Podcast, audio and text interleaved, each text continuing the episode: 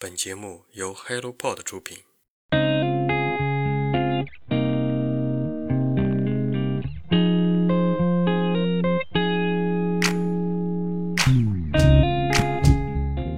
我真的不得不说中信啊！你们为什么那么有钱，要把版权炒那么高？真的害得我们下面一众小出版社，尤其做社科类的，这个版权我们每斤都……哎，我就不想说。当然，我们穷也是真的穷啊。好了，我要说某些出版社了，对吧？不要长着家大业大就来抢我们小社的饭碗，很不容易谈了一个事情，非要来插一脚，来把作者吸引过去。你这样就是同行恶性竞争，何必呢？何苦为难同行呢？对不对？好了，现在我们到了交稿的阶段了。交稿的阶段就是各有各的拖稿啊，这个就是作者、译者迟迟不交稿，各种理由的拖。比如我要考研了，我怀孕了，我要出国了，哦，还有我忘记了。作者老师们也真是的，我都我真的是给你认真看稿子了，我又没有白看了，我不看我不看过稿子，我怎我怎么知道你的稿子里面有那么多乱七八糟问题了？真的是。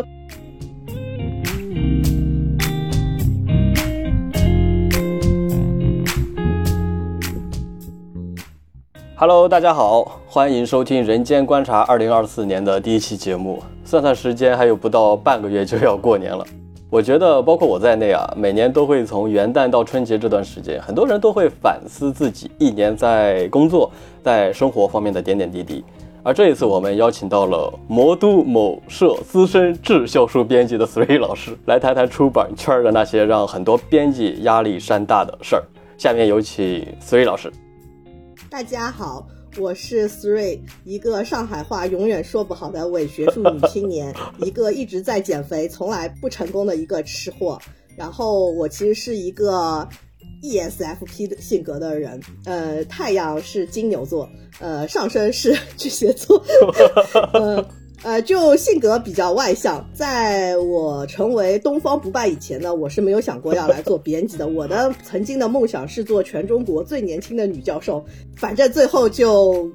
比较卷，没有做成功，然后就来做编辑了。进入我们这个行业呢，也是打破了编辑就是看看稿子的一个无知认知。然后现在是做一个学术编辑，最大的心愿也是能够在有生之年看到自己责编的书受到学界的肯定。那我鉴于以前有一些不正经读书的经历，希望从今以后我在职业生涯中能够出版有意义且有意思的书，让更多的读者他在收获知识的同时也能体会到阅读的乐趣。啊，这就是我。呃，当然，我感觉这一段话呢，其实有人可能似曾相识。希望各位听众如果知道我是谁的，不要把我今天的播客放 转给我们的领导。手下留情，对对对，大家看破不说破，因为我今天可能要说一些你懂的例子。然后我们觉得，我觉得如果被我领导知道，可能我明年的考核以及我明年年终就会没有的。希望大家呃看破不说破吧。我希望你领导最好坐在你旁边，听到你说这些。不不不，他会，他可能会想开了我。虽然我们单位也不太会开人，但我觉得我今天会说一些好像给单位抹黑的东西。其实最早我们做这期节目的时候是在昨天，对吧？崔老师发的一个信息是真的，就是自己的什么一人格 还是什么吐槽属性爆满。对对对，我其实想跟大家透露，可能很有的人也知道，我我在豆瓣上有一个标签，就是吐槽的，专门就是编辑的一些日常的吐槽。然后我的吐槽欲极其强烈，然后到了年底的时候，我就感觉自己的这个艺人属性大爆发，我就是非常又有倾诉欲啊。当然，我本人平时也是蛮喜欢分享的，无论是呃有好吃的零食啊，好玩的段子啊，而且因为我们单位其实气氛还蛮好的，虽然。也 虽然要吐槽单位，但是我们单位还是比较和谐的，大家同事氛围之间还蛮好的，所以就有的时候会分享一些呃段子啊，或大家一起吐吐槽啊，或者大家甚至我还经会经常去同事那边那边蹭吃蹭喝，呃，就是这样子，氛围还不错，所以呃，就是今天也是非常感谢。非常 非常感谢能够给我这个机会，在这边跟大家吐槽。感谢人间观察，让我能够有机会在这里倾倒一下我的吐槽欲啊！谢谢谢谢。我真是想问思雨老师，去年发生了什么，让你到了快过年的时候想要去吐槽呢？让你这个压力徒增呢？呃，是这样子的啊。首先呢，我二零二三年的工作跟大家汇报一下，我一年做了十六本书。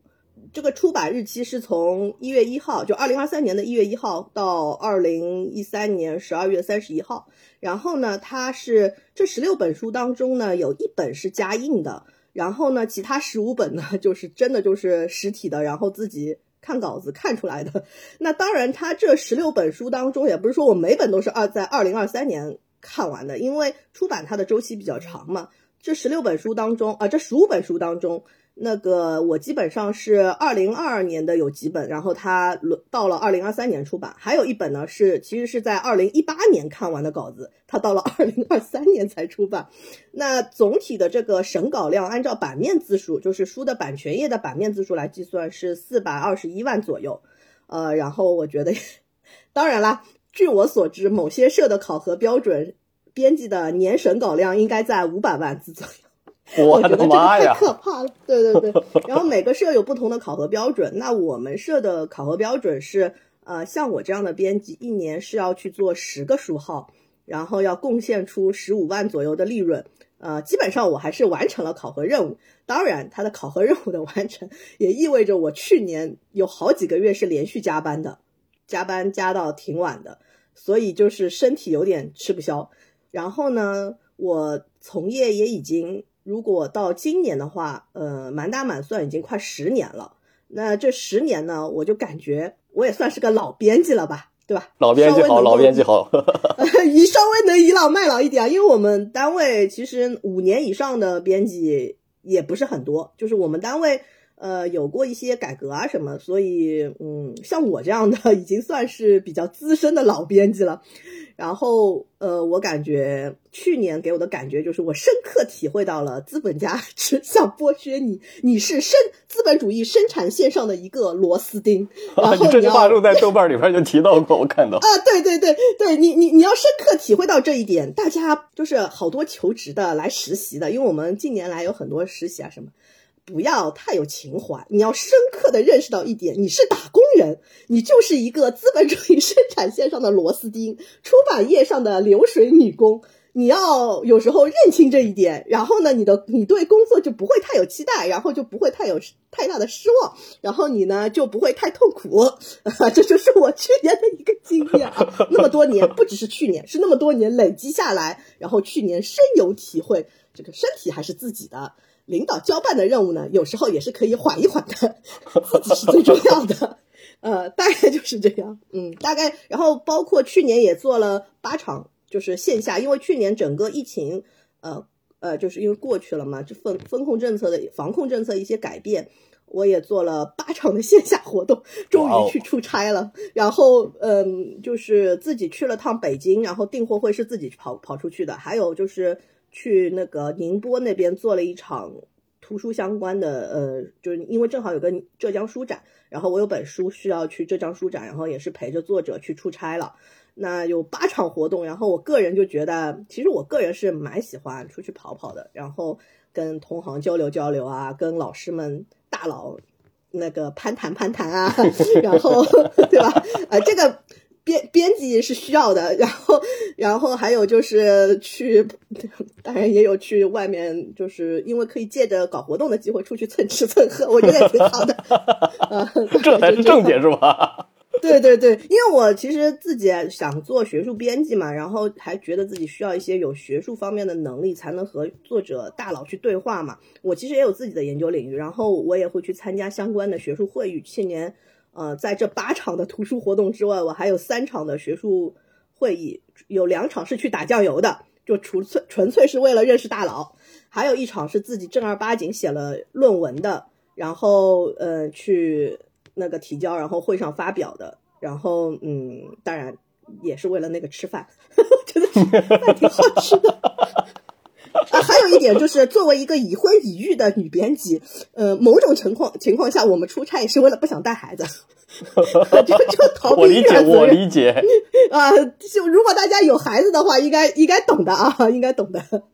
大概就是去年，大概就是一个这样的工作情况吧。然后我反正总之，我觉得去年给我的最大感受就是，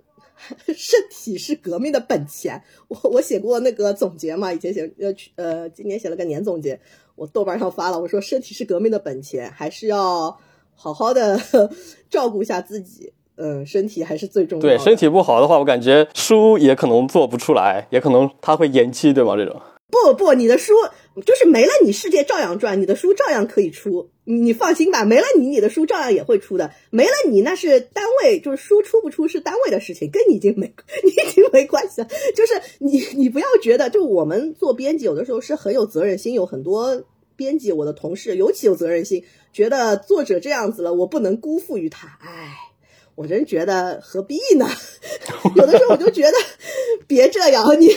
自己最重要。呃，你你没了，你领导还会把你的任务交给其他的年轻编辑，你放心吧，你的坑总有人来填的，填不完也不是你的问题。反正我觉得今天就跟大家讲一讲吧，各种各种我们各种这个坑的经历啊，我我非常有吐槽欲在这方面。我觉得以我十年的经历啊，嗯，各种各样自己亲身经历的、听到的，然后朋友告诉我的，因为今天其实有很多的例子也是。啊，同行和我的同事们分享给我的，授权我今天在 节目里面，所以有些例子不是我，你知道吗？如果大家听到了，如果知道了，你不要说破，我担心，要不然人家有的领导听到了会 会惩罚，那个 就就麻烦了，对吧？大家懂的啊，就看破不说破啊，这个互相段子嘛，互相分享一下，对吧？然后呢，我们主要还是领会精神。我觉得这期节目是一个大拉会。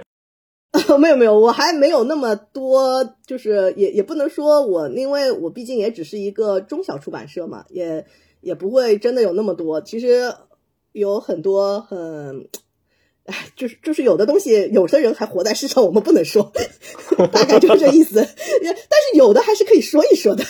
对我今天来说一说我我经历的，然后我们同行告诉我的，授权，特别是他们授权我可以讲的，尤其是他们强调要匿名说，那我就给他们匿名说。就是今天有很多你会听到。我的朋友，我的同行，我曾经经历，我听到过就诸如此类的例子，是吗？不是你真实的吗？你是是真的？有有有有真实的，有真实的，有真实的，我后面会讲的。就是呃，也希望大家如果知道的话，不要不要跟我领导讲，我真的很怕我领导把我给把把我给开了，或者把我给转岗去做行政什么乱七八糟的，那就麻烦了。来来来来来来来，真的好想听听啊！先就呃，主要还是从那个呃，就是流程上来讲吧，因为我们大家嗯，就是可能也，我也我也听了《人间观察》几期节目，也是大概可能，我觉得听众是不是已经对我们整个出版行业的流程有个大概的了解了？就是我们这个行业呢，就是我们从拿到书到最终出版，它是有很多步骤的，就是一个一本书。它如果有九十六道工序，那其中有七十二道工序，它是要编辑来负责的，对不对？我们其实有点像是那种产品经理的那种角色，就每个出版社、出版公司都会说，我们的核心，我们的就是核心业务是在编辑这里。如果没有编辑，你没有办法产生这些产品或者说内容，那发行再厉害，它也没东西可发，对不对？那编辑才才才是核心啊！当然，这只是表面上的。那个正面的那些，就是我们也要看到，在太阳的另一面，阴影之下，有很多。拿不上台面的啊，这种，呃，就是我要说一些阴暗面，就是我感觉我说了以后，是不是就是我感觉这一期是不是应该叫什么编辑劝退指南之类的，或者出版业劝退指南？就是说了以后，就是很多有志于我们出版行业的年轻人，是不是就要放弃了，就要转行了？本来我们这个行业已经没人才了，人家听了以后想，哇，怎么这样就又 又转行了？我我给我给大家讲讲，就是从一本书从选题到最终出版，它有各种各样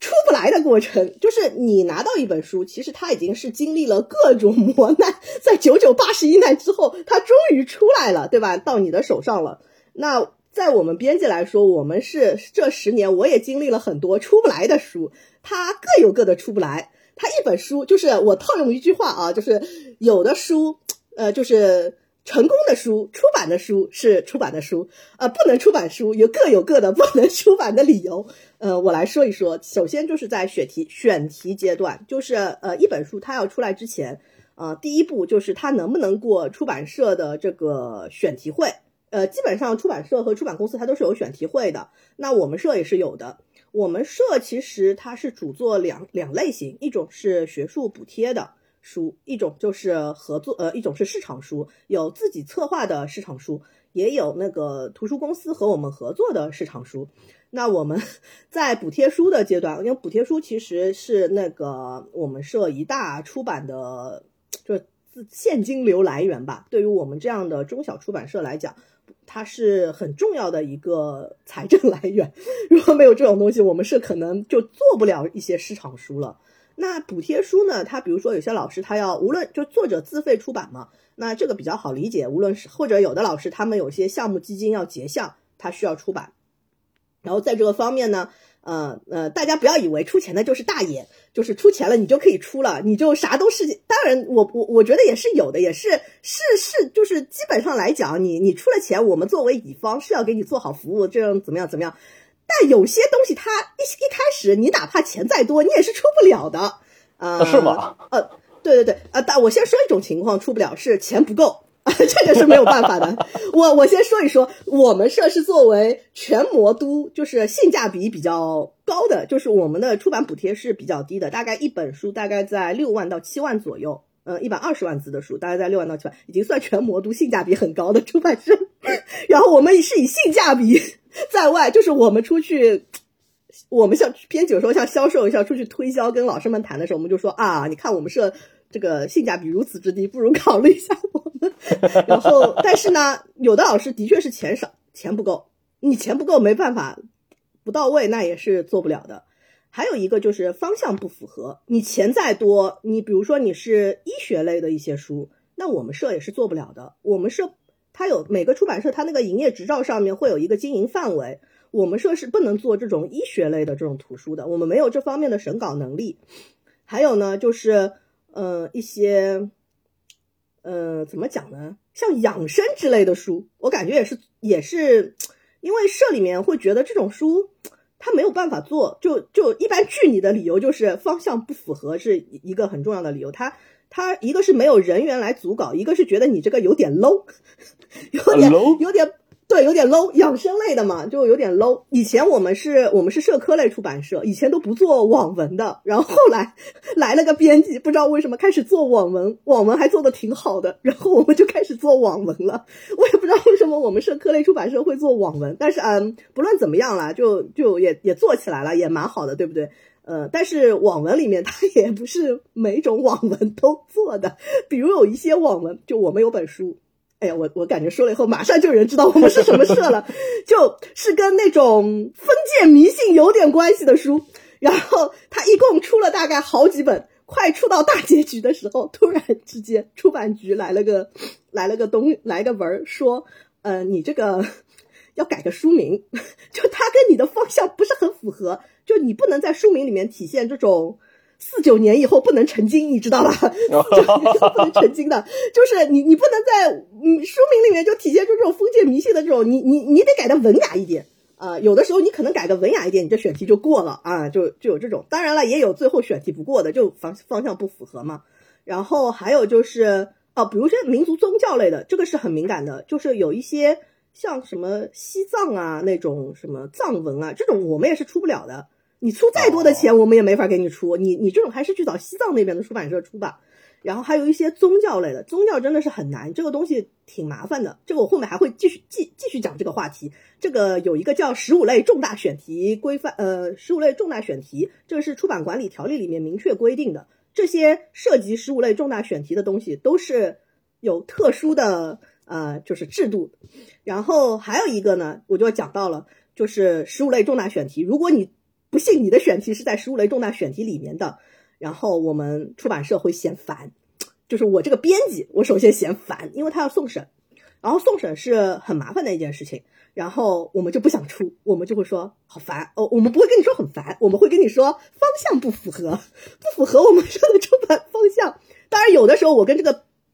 呃出版就是说作者很熟了啦，因为是老师嘛，介绍过来或者怎么样，我就跟他说实话，我说要送审的，很麻烦的。怎么样？怎么样？哦，他说我懂的，老师们现在也很懂的。然后我就说，哦，我他我我就跟他说嘛，或者我这个选题报上去的领导就说这个要送审的，什么这个很危险的，意识形态要要出问题的。因为对出版社来说，不在于出一本错误百出、质检出来错误百出的书不是问题，出一本政治出问题的书是最大的问题，因为这个是要牵扯到整个社的经营的，就是你会甚至会因此倒倒闭的，你知道吗？整个是要被你拖累的。对对对，这个是很有对中国的出版来说，有一句话叫“言论有自由，出版有纪律”。这个是所有出版社你们在编辑在中级考核，包括以后的继续教育培考核里面，呃，培训里面，他都会。就是政治意识问题，你是要年年提、日月月提、日日提，你们的培养也好，考试也好，都会涉及这个方面。所以，我们每个编辑这根筋是一直在被吊起来，你知道吗？这种东西，我们现在已经自我条件反射了。有这类选题一来，我们就说，哎，这个要送审的，蛮麻烦的，出不了的。然后一般就会跟人家说，我们方向不符合。那还有就是，我们都觉得没有问题了，对不对？这个选题好了，好不容易过了选题会了，钱也到位了。那个合同也可以签了，然后啥都行了。我们因为我们按照流程来讲，我们要上出版局去报这个选题，就在出书之前要报备。出版局来个文说你们不能出，不能出。然后我们嗯，这个时候如果你不幸签了合同，你就得把这个钱退回给人家。然后你哎，就是各种操作了，哎，这个里面真是一言难尽。然后，嗯，这是这是一种，好，这是这就是选题，就是呃，我说的是补贴书啊，呃，现在来说说市场书，市场书也各有各的不能出，就不幸的书也有各有各的不幸，就是没有市场太小众，这就是通常市里呃选题会上会拒绝你说，呃，这个像我有的同事嘛，他做一些什么中世纪的那种什么书，呃，太小众了，啊觉得不行，或者太。敏感了，比如女性主义这两年很火嘛，像每个社它是有自己风格的，它有自己的领导有自己的想法，啊，就是他觉得不行，太容易引起争鸣了，很容易出事儿，他不愿意出，对吧？呃，被毙掉了。然后呢，作者没有吸引力，被毙掉了。然后发行跟你说卖不出去，被毙掉了。然后呢，现在这个通常是原创书的一些问题了，当然他也会有偶尔也会有这种政治问题在里面，或者觉得他这个作者。呃，有政治问题，或者说这个书里面有意识形态问题，或者这书写的纯粹就是领导觉得太烂，呃，出不了。然后我们现在说说有一类是外版书啊，这个说到外版书，它也有各有各的不幸了。它的不幸就在于，比如说按照我们设立流程，就我们一般先要去查这个版权，呃，才能去报选题。如果版权在我才能报嘛，呃，一查这个外版书版权已售，好 over。然后如果版权还在。然后呢，有一个问题，他不知道在谁的手里，因为我遇到过我的作者去世了，就是这个书的作者去世了，版权不知道在谁手里面，就出版外方出版社也联系不上了。好了，联系不上，over。然后还有就是，如果你很幸运的联系到了板带，呃，板带说可以，他这个版权还在，但是板带呢，他会给其他出版社发这个邮件说，哎。现在有个出版社来问我这本书，你们其他出版社有没有兴趣？然后其他出版社蜂拥而上，然后别家出版社抢在你的前面下单了，然后并且出价比你高。Over，好的，你没有机会了，你已经没有机会到那个选题阶段。当然，有的时候呢还存在就是别的社虽然他们钱没有你多，但是他们名气比你大，然后作者就喜欢人家出版社，他不愿意跟你，觉得你们社太小了。嗯，好，Over，那就算了。还有作者提出了各种苛刻的条件。各种条件就是什么，我的书不能删啦，就老外嘛，对吧？我的书不能删的啦，或者因为老外现在都知道我们呃中国人蛮有钱的，主要就是中信，我真的不得不能说中信啊，你们为什么那么有钱，要把版权炒那么高？真的害得我们下面一众小出版社，尤其做社科类的，这个版权我们美金都，哎，我都不想说。当然我们穷也是真的穷啊，然后就反正老外要那种很高额的版税，那么只好打扰再见啊，就 over 了，对吧？然后我还遇到过。继承人纠纷啊，这个当然也是啊，就原创的作者，就国内作者也有这种。比如说我有本书，他作者死掉了，他又 又不在那个五十年的就是公版期限内，那你还是要去找继承人、著作权人、继承继承人去谈这个事儿，对不对？好，继承人种种纠纷，打来打去，大家互不买账。就是他有好几个儿女嘛，你不知道到底跟跟谁签这个版权合同了，你就很很麻烦了。然后，而且关键还有可能，比如这个继承人找不到了，对吧？嗯，我们曾经是好不容易找到了对方的做呃遗孀，就是老婆，然后最终是和他老婆签，但他老婆和他的是是他老婆是后后面那个他的他的那个他的前妻的女儿又来个啊，种种原因就是有有有有纠纷，有纠纷。好了，那当然这个种种纠纷之下呢，就是哦，还有就是。呃，我们如果就提醒各位，就是编辑嘛，就如果你的书是比如十几个作者的那种，就是那种像论文集一样的那种大拼盘的这种，你其实是要获得每一个著作权人的授权，你才能出的。然后我们以前，嗯，我们社和其他社的同行都遇到过，就是因为没有找其中一个签名，然后闹过来，然后最终这本书出不了的。就比如说十几篇文章那种集合出版，然后。当中有一个人，他说：“哎，你们没问过我呀，我不同意呀。然后你这是不是出了不算呀，然后就闹出来。哎，当然我后面还会说其他乱七八糟这种情况了。然后呃，这是这是一个啊，嗯嗯 呃，还有就是老外跟你签了以后呢，嗯，就是你就是呃，他版权也在了啊，很好。然后呢，你去跟他，你选题会也过了啊，很好。然后你也要跟跟他签合同了。”嗯，这个时候他觉得他卖的太便宜了，我的妈呀，涨价了啊！然后我当时，对，就就有这种情况啊。这个老外真的，我不跟你说，老外不是那么懂守信用的，很坏的，有的时候你知道吗？呃，反正就种种吧。这种我其实我觉得我已经说的只是一部分。如果你去问译文社或者他们有译林社，他们这种专门做什么国外文学啊这种。外国文学啊，这种呃，他们应该有更多的故事啊。我觉得如果有朋友有故事的话，请在评论区说出你的故事 啊。现在我们假设我们这些版权也解决了，选题也解决了，领导又觉得你过了，对不对？好，终于你现在可以去签合同了。现在进入合同环节。好的，进入合同环节还有各种各样的 神奇的事，比如说，呃，比较常见的就是作者对这个稿酬不满意了。其实你一开始跟他谈选题的时候，你会跟他谈一个。呃，差不多的意向的这个东西，但是呢，啊，作者嘛，他也有自己的考量，他突然对这个稿酬不满意了，然后双方开始博弈，呃，这个博弈来博弈去，博弈三四个月，作者仍然不满意，社里面他肯定也不会退让的，他因为选题会上面嘛，他会觉得我这个，呃，当然我们编辑出也会去给那个作者或者译者争取一些高的这种呃稿酬啊或者什么，但是我们毕竟决定权不在我编辑手里，你知道吗？呃，出版社社里面不同意，那双双方博弈失败，game over。然后啊，我们还有遇到过补贴书，这个补贴书呢，这个出资方是个大头，对吧？出资方突然换了领导，呃，不想做了，因为前面那个领导他不想做了，他不想给前面那个领导，就是不想把业绩算在前面那个领导手上嘛，啊，不想做了，或者他会跟你说我没钱了，然后就是在谈合同阶段啊。啊，没钱了就不做了。好，那就不做了，over 了。我还遇到过，就是因为现在很多事业单位他会做政府采购，都已经给他做完政府采购了，他说不做了。啊，我还遇到过在合同阶段给对方做政府采购，对方其实就是通常这是涉及到什么甲乙丙好几方啊？就比如说你这个项目，呃，是这个项目是政府委托过，委托给一个研究机构。然后是一个横向课题，然后这个研究机构呢想跟我们合作，而政府那边呢，它有一个另外的中译的，就是和出版方，但是呢，政府那边的人呢，他也不和你说，然后呢，就我们就去做标了，做标的阶段呢，突然之间，本来以为这是个标，没有人来竞争的，突然之间出来一个人来跟你竞争，然后对方开价比你低，那自然这个标就流掉了嘛，对吧？然后你这个标就。被那个，这是我亲身经历的啊！作为我当时入行才一年多的年轻编辑，亲身经历的一个地方性的修治事件里面发生的一件事。具体哪个社我不说了，反正就是江苏某个市。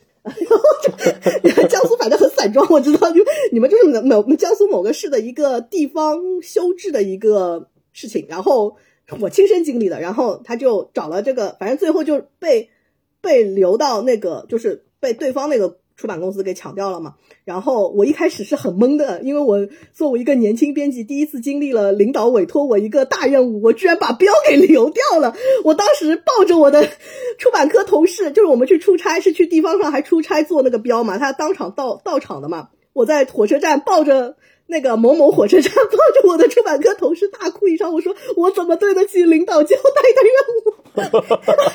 年轻人啊，太年轻了。然后我回来以后，当时我们那个领导还比较好，我们的前前前社长还比较好，比较 nice 一个人，他一看就知道了嘛，他也很有经验，他就说没事儿没事儿，这个很正常，说明什么？说明他们早就有预谋了啊。他说没关系的，然后就安慰我，然后在我年轻的心里种下了一片阴影，我就知道，嗯。这个出版业下面也是各种狗屁叨糟的事儿，也挺多的。就文化人，不要以为文化人怎么高大上，哎，这个行业里面这种乌七八糟的事儿可多了。好的，现在我我我我再说一说，就是嗯，那当然还有，比如说我们一开始和作者谈好，就是因为有的书，它的确很，就是没钱很难做吧，就领导也不愿意，我们会跟那个作者商量，我们一起去申一个什么基金啊，拉个什么赞助啊，结果选题过了，合同。到合同阶段，然后突然发现这个基金拉不上了，这个赞助没拉到，没有拉到甲方爸爸，所以没有办法做了，没钱做了，就统称就是没钱了啊，那就算了，也也那个了。还有就是，呃，出版作者对你们出版社，或者他突然被别的出版社。呃，这个我也是听来的啦，同行跟我讲，不知道真假啊。然后，嗯，有的出出版社就有点，我觉得你们这个就有点不太好了。我要说某些出版社了，对吧？不要长着家大业大就来抢我们小社的饭碗，很不容易谈了一个事情，非要来插一脚，凭着你们社大家大业大，然后名气大来来让来来把作者吸引过去，你这样就是同行恶性竞争，何必呢？何苦为难同行呢？对不对？哎，就作者突然觉得某个出版社比比我们更有名气。啊，人家条给的条件太好了，然后啊就跳到别的出版社去了。其实钱也就稿酬也是一样的，但是他可能觉得名气更大嘛，那他也就去了。或者或者人家就是我也遇到过作者刚刚那个签合同了，然后呃因为对合同里面的具体条款，比如什么送审，我们有一些送就是合同，我们的确是格式合同，格式合同我们编辑是有义务去和作者。交代你每条大概讲了点什么，我会我其实会很 nice 的跟人家讲，突然自我自夸了一下，好像 就会跟他解释每一条大概什么意思。我有一次真的是和一个作者一条条解释这个合同每一条，因为这是我们的格式合同嘛，其实是可以改的啦，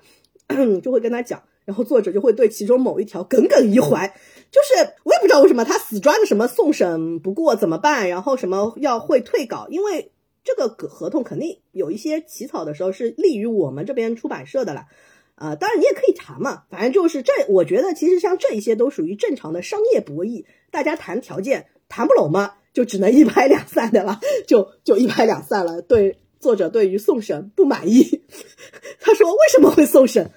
为什么你们要送审？哎，我想说，这不是我要送的呀！啊，当然，这个送审问题我后面还会讲的啊。这个，所以我说今天必须要匿名，对吧？我我怕这个出版局领导来找我，你知道吧？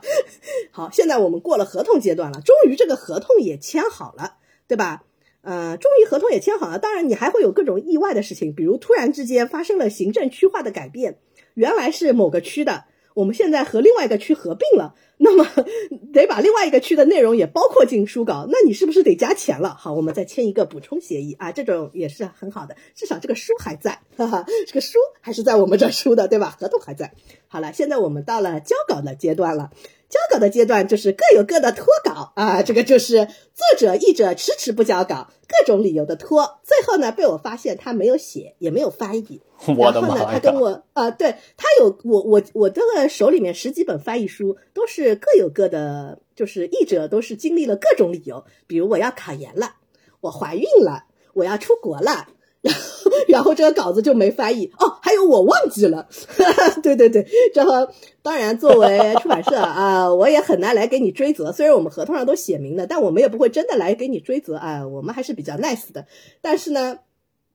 哎，何苦为难呢？对吧？大家都是文化人，干嘛要这样子？还是要讲点信用的嘛。还有就是，你交来的稿子，本来我们像我们补贴书，它是有约定字数的，就上面会写的，你你是交稿过来是，比如说 Word 字数的是三十万。然后作者写的太嗨了，交过来六十万的稿子，然后又不愿意加钱，还屡次跟我强调，呃，这个是必须要写的，这个不可或缺的。可是老师啊，你你这三十万变六十万，你这个已经是猫变老虎了，你这个不加钱我很难办的，你不要为难我呀。这个钱要加个这个出版，它印刷这个纸都要多好多，那个你页数都要增很多，你这个不加钱说得过去吗？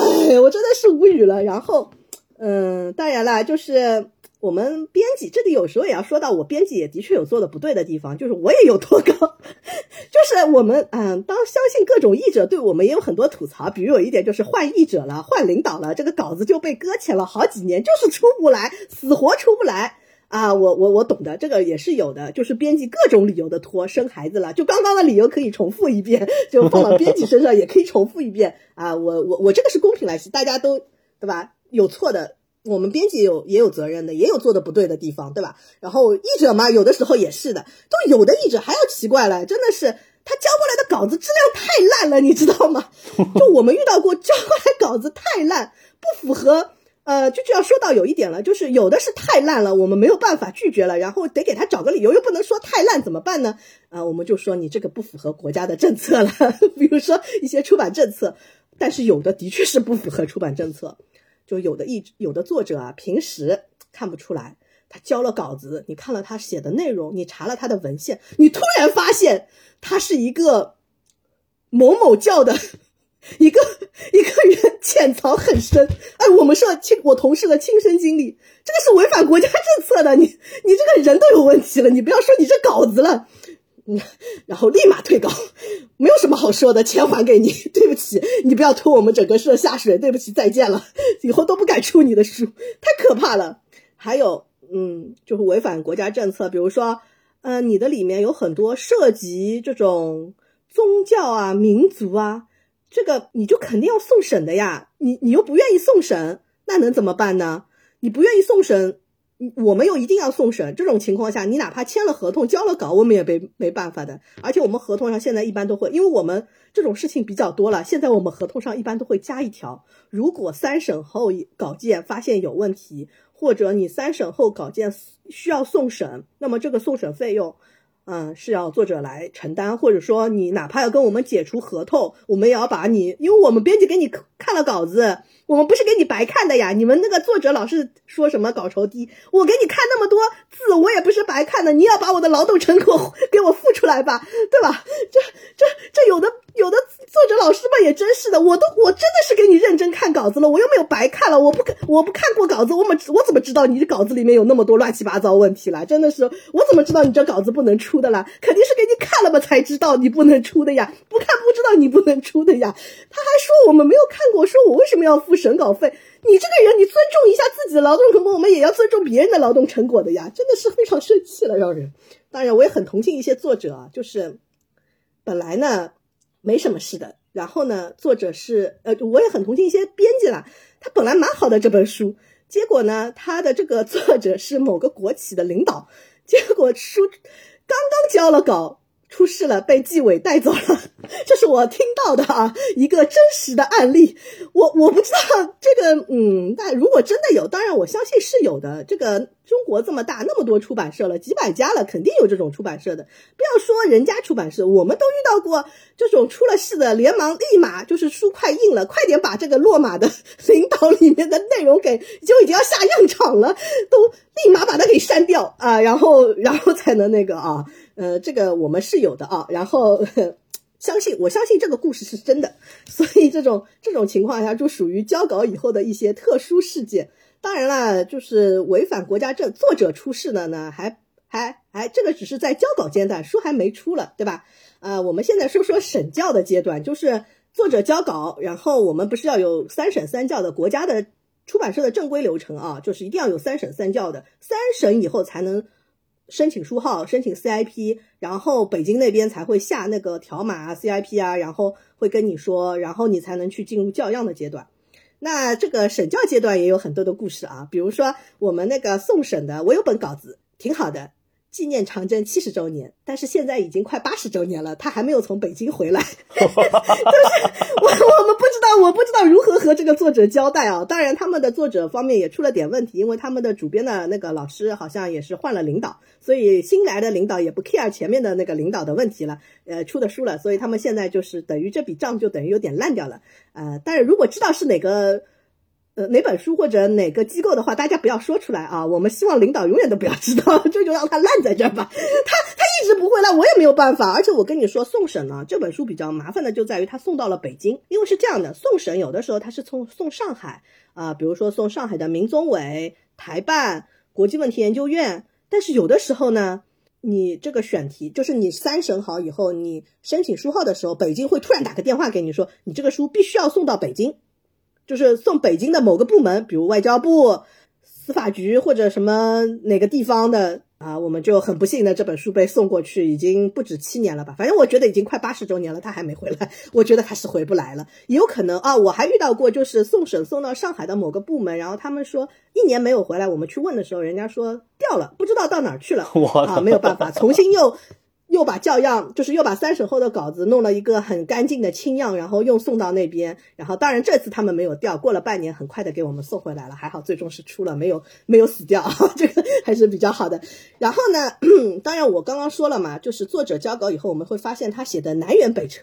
就是你明明要他写的是这个东西，他写到了那个东西上面去，而且写的那个东西我们没法出。呃，这个也是该不出还是不要出了啊？出了以后，现在这种出版体制追，就是现在是事后都要追究你的，所以呢，啊，尤其在这种体制之下，送审呢，它是这样子的，你不送审是你的问题，送审出了问题还是你的问题，哪怕送审了，你出版了发现了问题还是你的问题，总观就无论怎么样都是你这个责编和出版社的问题，呃，就是大概这个样子。所以这种情况下呢，我们的出版政策是出版社的出版政策就会变得比较保守。呃，我们 这个也有这种最后送上去书号下不来的，啊，这个也是有的，啊，非常的不幸，书号没有下来。比如说，我们有本，我好像以前还很早以前吧，有本杜月笙的书，啊，送上去，其实应该是送统战部那边，反正就是没下来，也说不让做啊，那就不要做了，那我们就 over 了。好，那个就是 over。然后，呃，还有就是我一个同行。跟我抱怨说他有本书书号给了又收回去的，我我是没有想到书号还有给了会收回去的。然后我自己呢，前两年有本书是选题的时候，就是你上报上海出版局时候选选题没有说送审，但是呢，你不幸在一个敏感的节点出了书，所以他在三审申请书号的阶段说要你送审啊。当然这也是比较好的情况，没有说不能出，只是让你送审。送审好以后呢，也基本上。很快就回来了啊，那个也还蛮好的，就反正也赶在年底前出书了吧。还有一种就是书号下了，CIP 居然没有下，呃，这也是一种不可抗力，所以我们的合同里面会有很多不可抗力，这都是真实存在的。像以前我们只听说过什么库房烧掉啦，什么那个快递着火了，哦，这个说到快递当中丢失包裹，呃，我们同事亲身经历过三审稿件被快递弄丢的。因为我们有很多教样，就是有的作者在外地嘛，我们可能给对方送教样，或者，呃，或者给一些老师送稿子的时候，是靠快递，快递丢件导致审稿教样 没有了，或者说这个二审的稿子不见了啊，这种事情是存在的。当然，比较好的就是我们还是会，就只能有的时候你比较自认倒霉嘛，你就自己再看一遍了，就没有办法。啊，但是我们也遇到过这种不可抗力，是真的很不可抗力的。比如说国际性突发事件啊，这个呃，有个同行的书是韩国的一本什么美食的书吧，然后突然韩国部署了萨德，导致中韩关系紧张，韩国的书出不来了。嗯，我我也对此深表同情啊，就是因为我们这种引进的书是很容易遇到这种问题，就是啊，突然中美关系问题紧张了，你这美国的书出不来了。呃，不管你这个是美国的什么书，讲个美国的罐头，还是美国的一个什么狗呃犄角旮旯的一个什么人，就是什么都没关系的，反正你只你是跟美国有关的，你就出不来了。呃，当然还有就是，如果你不信你的作者是港澳台的，那么你也是可能要送审的，因为我的两个台湾的呃一个香港的作者和一个台湾的作者，他们哪怕是写的是民国时期的呃一些经济史方面的研究。他也是要送审的，当然啦，我感谢上海台办的老师，很快就给我送回来了啊，没有把我扣下来，非常感谢啊，感谢我这是保命啊，没办法，现在我跟你说，我们很多时候现在出一些书都会有一些保命的一些出版说明，然后我们现在度过了审教的阶段，可能啊，你这个三审也过了，书号呢也可以下了。好了，我们现在进入了校样，校样嘛也没有什么大的问题，无非就是可能校样丢件了，校对压着迟迟不看啊，这种都不是什么大问题。呃，那个我觉得，还有啊，还有就是作者可能会给你什么突然塞两两三篇几万字的论文进来，或者突然撤了两三篇几万字的论文，导致你动版，或者他把他想把三十二开的书改成十六开的书，或者他是想突然之间呃那个再加几十万字的稿子，或者他要加什么领导的，快要印刷的时候要加领导啊，这种事情都不算什么，只要书能出出来，我觉得这都不算什么事情了啊。然后我们现在就是会遇到印刷的各种问题，印刷的事故嘛，我相信。各位同行肯定比我经验更丰富了。我现在在这里分享一下我同事的各种印刷事故。印刷事故呢，只能说是在出版之前的一些小波折，比如说什么封面爆边啦，呃，什么那个爆边发现爆的很厉害啦，什么刷刷，因为现在一些特装书要刷边口嘛，刷那个刷金啊什么的，伤痕很多啦。还有什么书籍什么不居中啦，内封出错啦，哦，就是比较经典的就是大家可能听过各种五彩斑斓的黑和五彩斑斓的什么蓝啊黄啊，我我经历过，就是印刷的时候印一套明信片，它这个粉色呢就做出来，每边做出来的效果呢，这个粉色的底，然后印刷印出来呢，它有五彩斑斓的粉，起码有三四种粉，然后呢这就叫五彩斑斓的粉，然后我就觉得这个反正这种事情还挺多的啊，大家。呃，就是如果各位同行的吧，如果有相似类似的经历，可以说说。我比较，我遇到过还要最夸张的一个例子，就是印刷厂把我的封面搞错了，把我另外一本书的封面 套在了这本书上，然后作者拿到手以后才发现，然后紧急召回，然后把它给重新封面撕掉重做。啊，相信这种封面撕掉重做，每个出版社都有各种各样的故事啊。我们相信，呃，同行请在评论区说出你的故事啊，我相信比我肯定更精彩啊。啊，出版以后，如果一本书要死呢，也是很容易的。就比如说卖不动，大家我不知道大家知不知道，上那个全中国每年有百分之八十的图书，它可能就是印个一两百册。大家看到的那些什么网上看，有很多书，它甚至不会出现在网上的一些什么包销书啊什么，它可能印个一两百册，甚至印个几十册，拿个书号就完了，你你都看不到它，知道吗？就是很多新书你是看不到的，百分之八十新书。没了就就印一次完了没了就给就就这种很多的啊，就是卖不动滞销，所以我是滞销书编辑嘛，对吧？我我这种很多的呀，呃，这种没办法呃，这个特殊情况。那当然还有很多的其他问题，比如说我们最近行业里面这个，我不是故意要爆人家同行的黑料啦，就是上海某个知名出版社，因为某本书的部分章节涉嫌抄涉嫌抄袭了。某个网友的示意的章节，可能整章存在抄袭，所以这个出版社也是比较有担当了，就出了一个文，直接是下架啊。当然下架是有各种各样的理由的啊，比如说我们以前教科书事件，大家。可能也听到过，因为一些图片啊，什么各种问题，家长的举报啊啊，家长家长是会有各种理由的举报的，一些图片啊，觉得内容不好啊，觉得白雪公主涉嫌什么暴力犯罪啊、性侵犯啊这种，来要求我们出版社把格林童话下架了，诸如此类的是有很多的啊。然后我们我们的同行的教育出版社应该应该有过这种类似的经历啊，就他们这种教辅教材是蛮容易。碰到这种问题的，像教辅教材还有个问题，就是它会有地图上的麻烦啊，有一些什么封面涉嫌到，比如封面你涉及用了那个地图，但是你这个地图不是标准地图，缺少一些必要的元素，你哪怕印出来了，你也不行，你要召回，这个是有的真实的事件。还有呢，我们社有一个比较夸张的事情啊，就是某些词它本身是不敏感的，但是呢，因为它连在一起以后呢，意外组成了一个敏感词。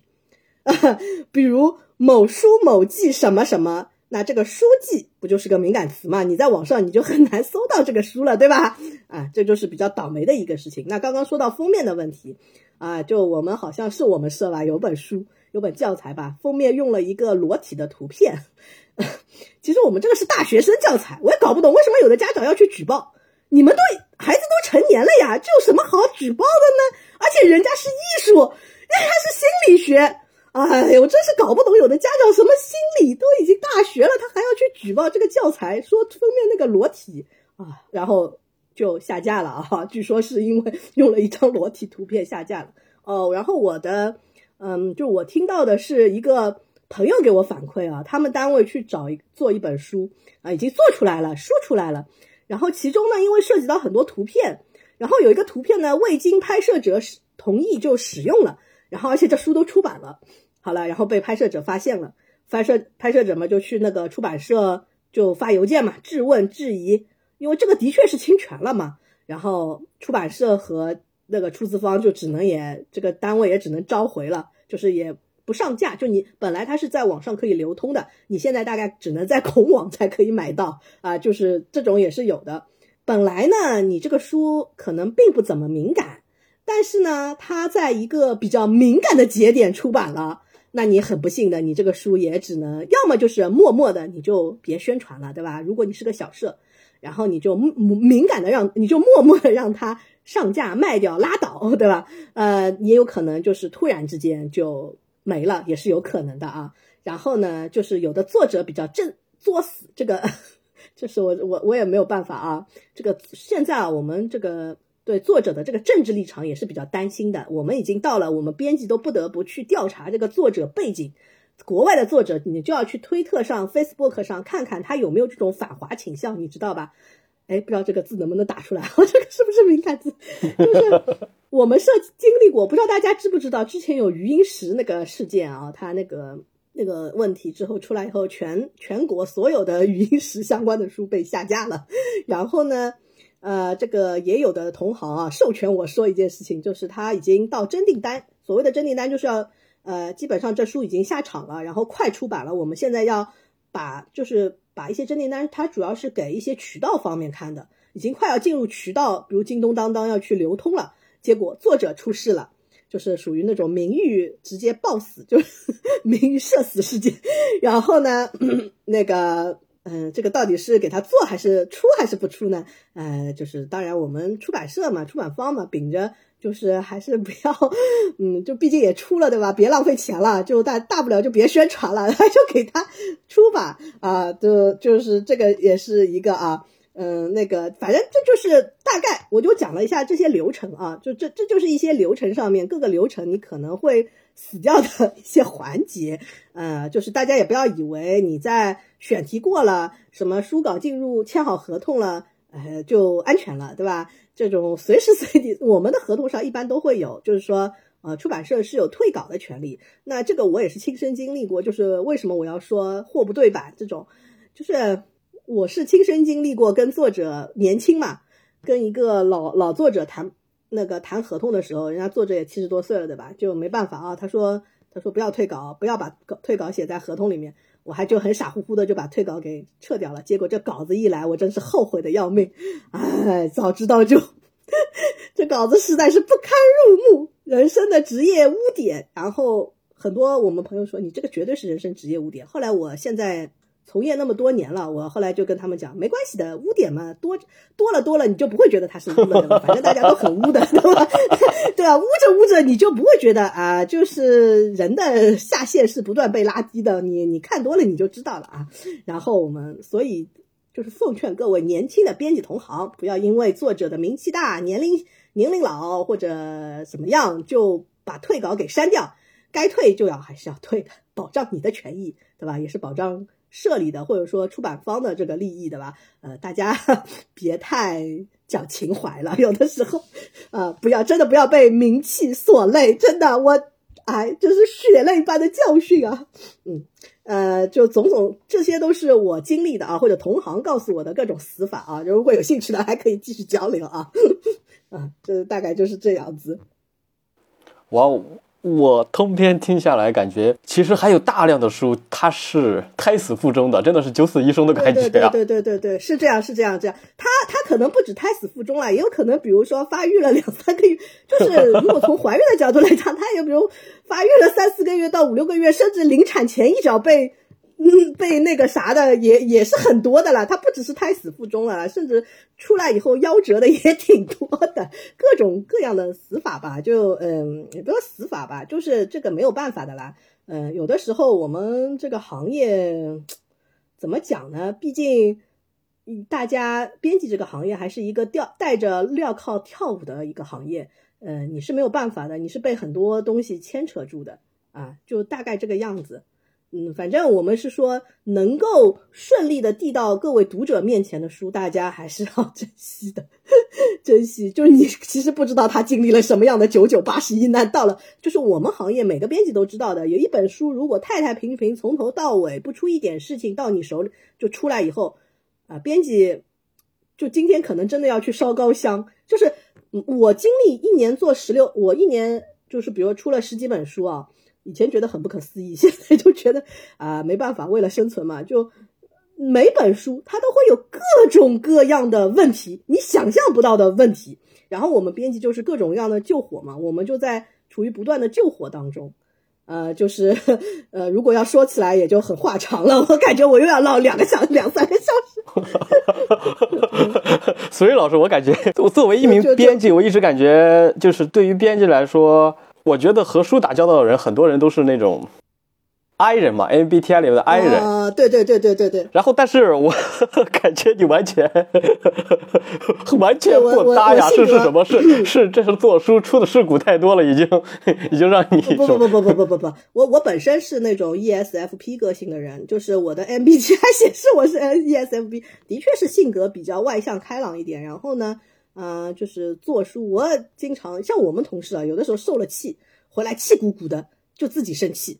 我呢，受了气，我不行的，我要发泄，你知道吗？不是找人吐槽，我就是在网上自己吐槽，我得我得把这气发出来，我不能憋在心里，憋在心里要出事情的啊！大家。年轻编辑啊，有的时候该吐槽吐槽，对吧？找个安全点的地方，我推荐大家啊，就是可以看看，比如豆瓣上有那个重版出不来啊，那个就是一个树洞，出版业树洞啊，没事的去看看，你会觉得大开眼界，各种事故啊、故事啊，嗯，反正就是很有趣的啦。我觉得，我相信啊，肯定头部公司那些很多出版的那些编辑啊，他们肯定 故事比我应该还要多。我呢，是因为呃。比较有的出版公司，他们可能一一个编辑一年也就做五六本书，那我们肯定他们是靠马洋利润这种来来说话的，那我们是不行的，因为我们呃就是一年要十本书的利润考核，那个很对很多我们很多年轻编辑还是压力很大的。你一年十本书，每个月都要有一本稿子在发，一本稿子一通常二三十万，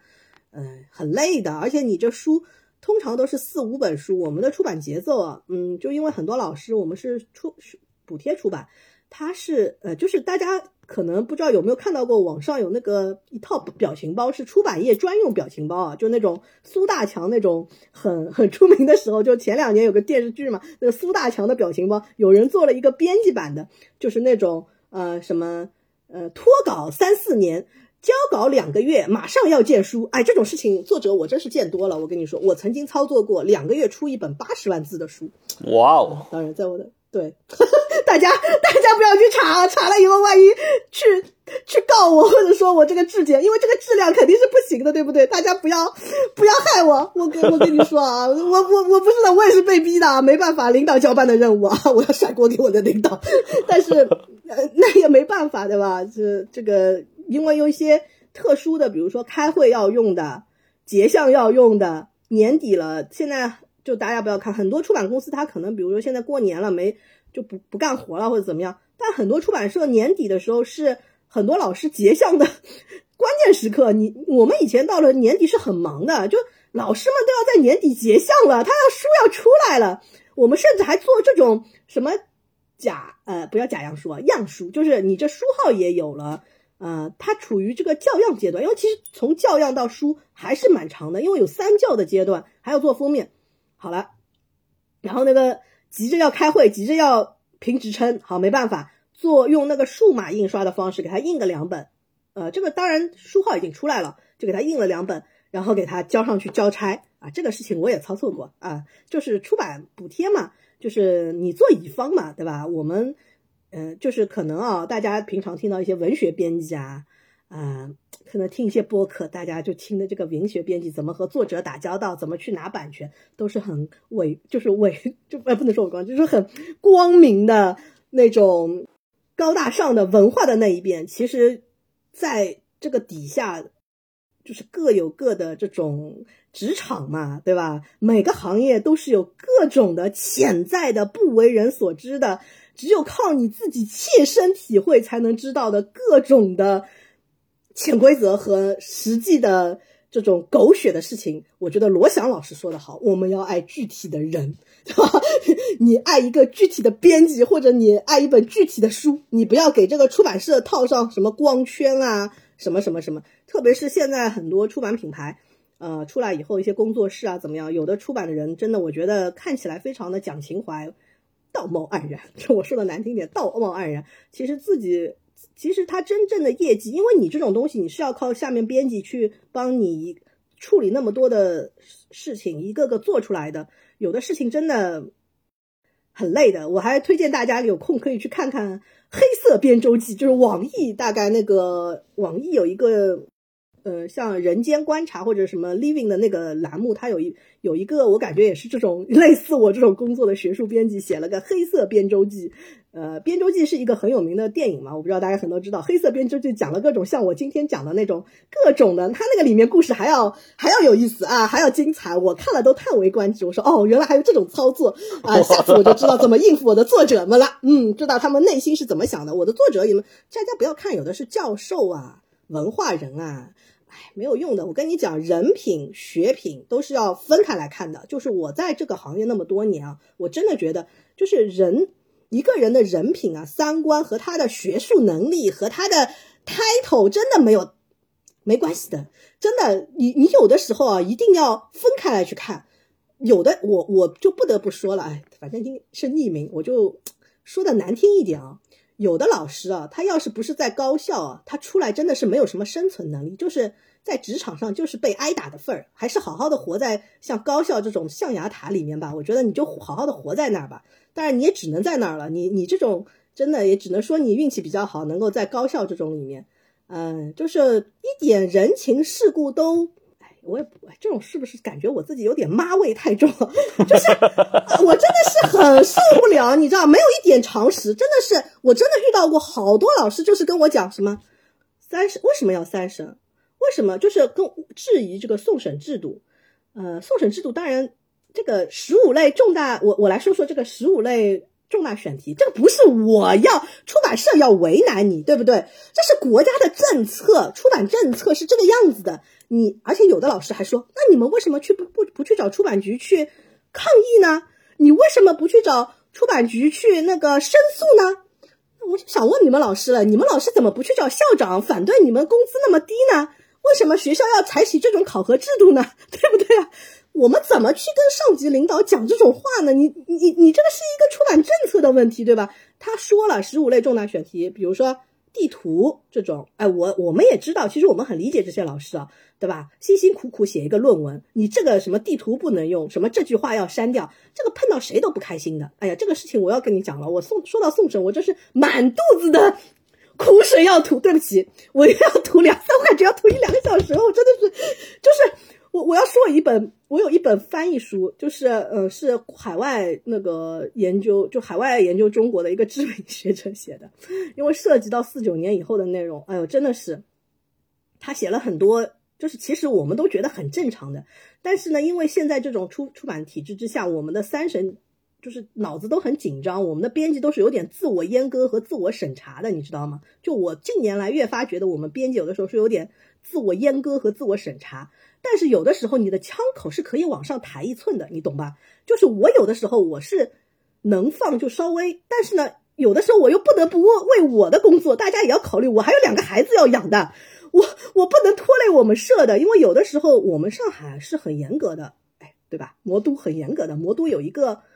嗯内部刊物叫那个阅读审评，阅读审评它是有一帮老编辑，他会定期挑一些上海出版社出版的出版物，然后。写一些书评，而且很尖锐的，里面都会看，他就会点名你这本书里面存在什么什么问题，编教的问题，政治意识形态的问题，逻辑的问题，论述的问题，就是公开鞭尸。我已经被公开鞭尸过一次了，全市公开处刑过。当然我的问题比较轻，我只是因为啊，就是十几个英文人名没有翻译出来，再加有一些呃，比如说像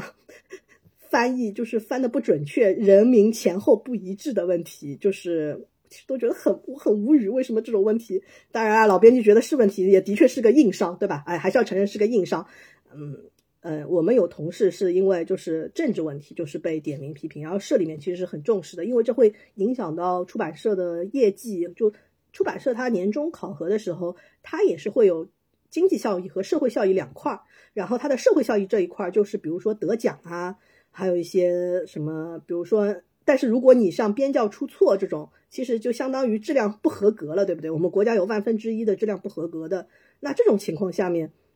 也是。对出版社的社社会效益考核也是带来会带来很大的伤害的，嗯，那我们这个阅读审评我们也是很重视的，毕竟被全市公开处刑是很难堪的，你知道吗？然后我是被已经被处刑过一次了，当然我后来有本书给我挽尊了，又有本书出来以后呢，嗯，所以我们现在很担心这种政治问题。这个送审呢，你该送还是要送的，不是我们我们要为难你呀，这个。大家都要怕出事，所以现在有的作者、高校的老师也是能理解的。像有一些民族宗教的选题到了我们这边，我们都直接跟他讲不能做的，啊，做不了，嗯，那你就就另请高明吧，你就去其他社。我们是庙小，容不了大佛的，你就比如说去一些北京某一些有部委背景的出版社，对吧？啊，他们可能比如说是呃国安部下面的，或者说外交部下面的，可能会比我们好一点，啊，选题上面。当然，我也听说现在也有同行来跟我抱怨说，也不是这样的，也也很难的。反正就就大家都挺难的吧，互相谅解一下。这个体制不是我要为难你呀，啊，所以有的老师我真的不得不说，你们不要太为难我们。还有就是，这个出版了以后就给我稿子，就像明天见书的这个印刷厂不是我们开的，对吧？这个打印公司都有的时候做不到了，打印店都做不到你这么快，对吧？它又不是打印店，它是一个有正常的出版流程、有出版节奏的审稿。嗯，像我今年就是觉得，呃，认认真真给你看，就是编辑啊，审稿是一个很基础的能力，嗯，这个很讲良心的。我认认真真给你看和我不认真给你看，反正都是一本书，只要不被抓到，对吧？只要只要不被国家质检抽到，或者不不被市里面的审审读水平抽到，或者怎么样，我过了我就过了。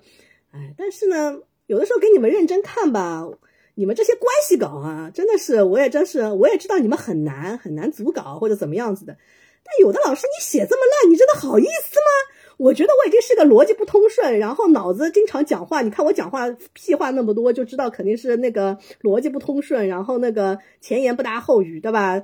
你如果连我都看不下去了，你们有的老师真的要好好反省反省自己的这个逻辑思维能力，知道吧？真的，我真的觉得，嗯，就就蛮难的。呃，就大家反正就是做书挺不容易的，但怎么讲呢？就努力吧。就我们也有我们的活法，对吧？书号这种政策之下嘛，就是出版社如果不靠着书号，我感觉会倒掉一大批的。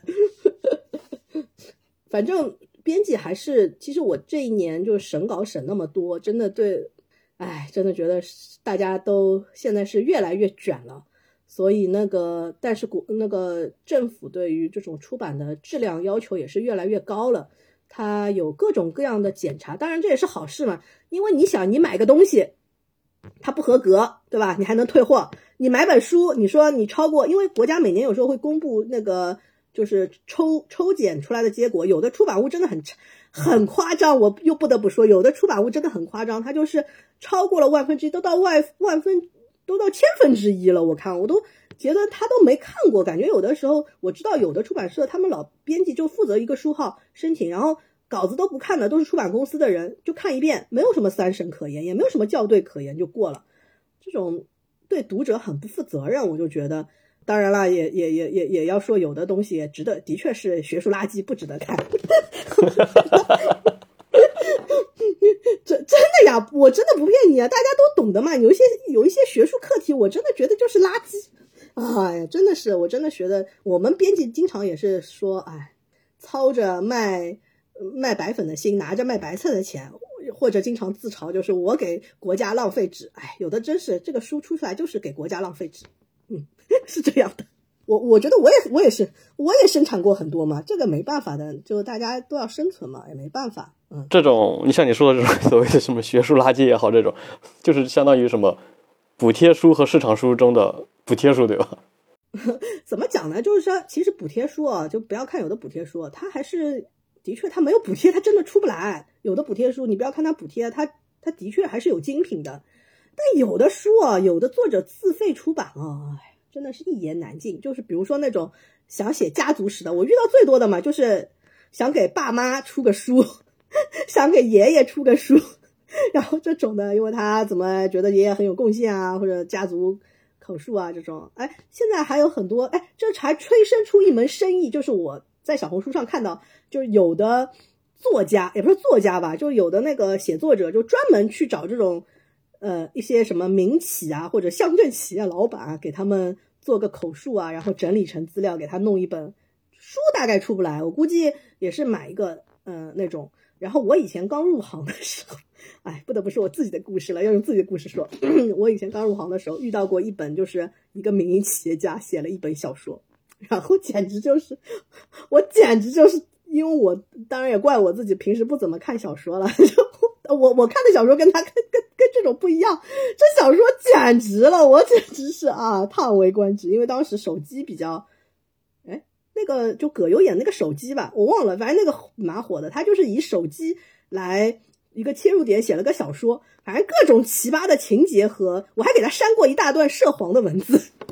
涉及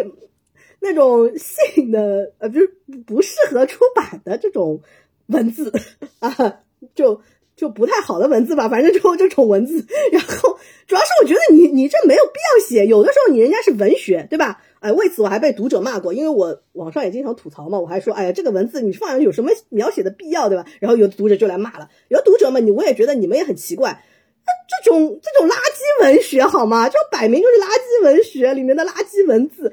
他就跟我说：“你为什么要去删人家的东西？我我要是不删的话，我们出版社都要倒霉了。我还我我这个坐在我我我是给我们出版社打工的，对不对？我不我万一把整个社，因为我把整个社给出垮了，我怎么办？哦，我们每年我说说啊，我们每年又要回到那个怎么个死法的问题上，就是我们每年去出培训，我们编辑有继续培教育培训的，他每年都有一堂课要讲政治意识形态，然后我们经常就会我我从我入行开始，从我。呃，我们编辑是要考中级资格证的嘛，然后我的中级资格证的考试的时候，就培训的时候，老师就会讲这些案例，然后到了我继续教育培训还会讲案例，就是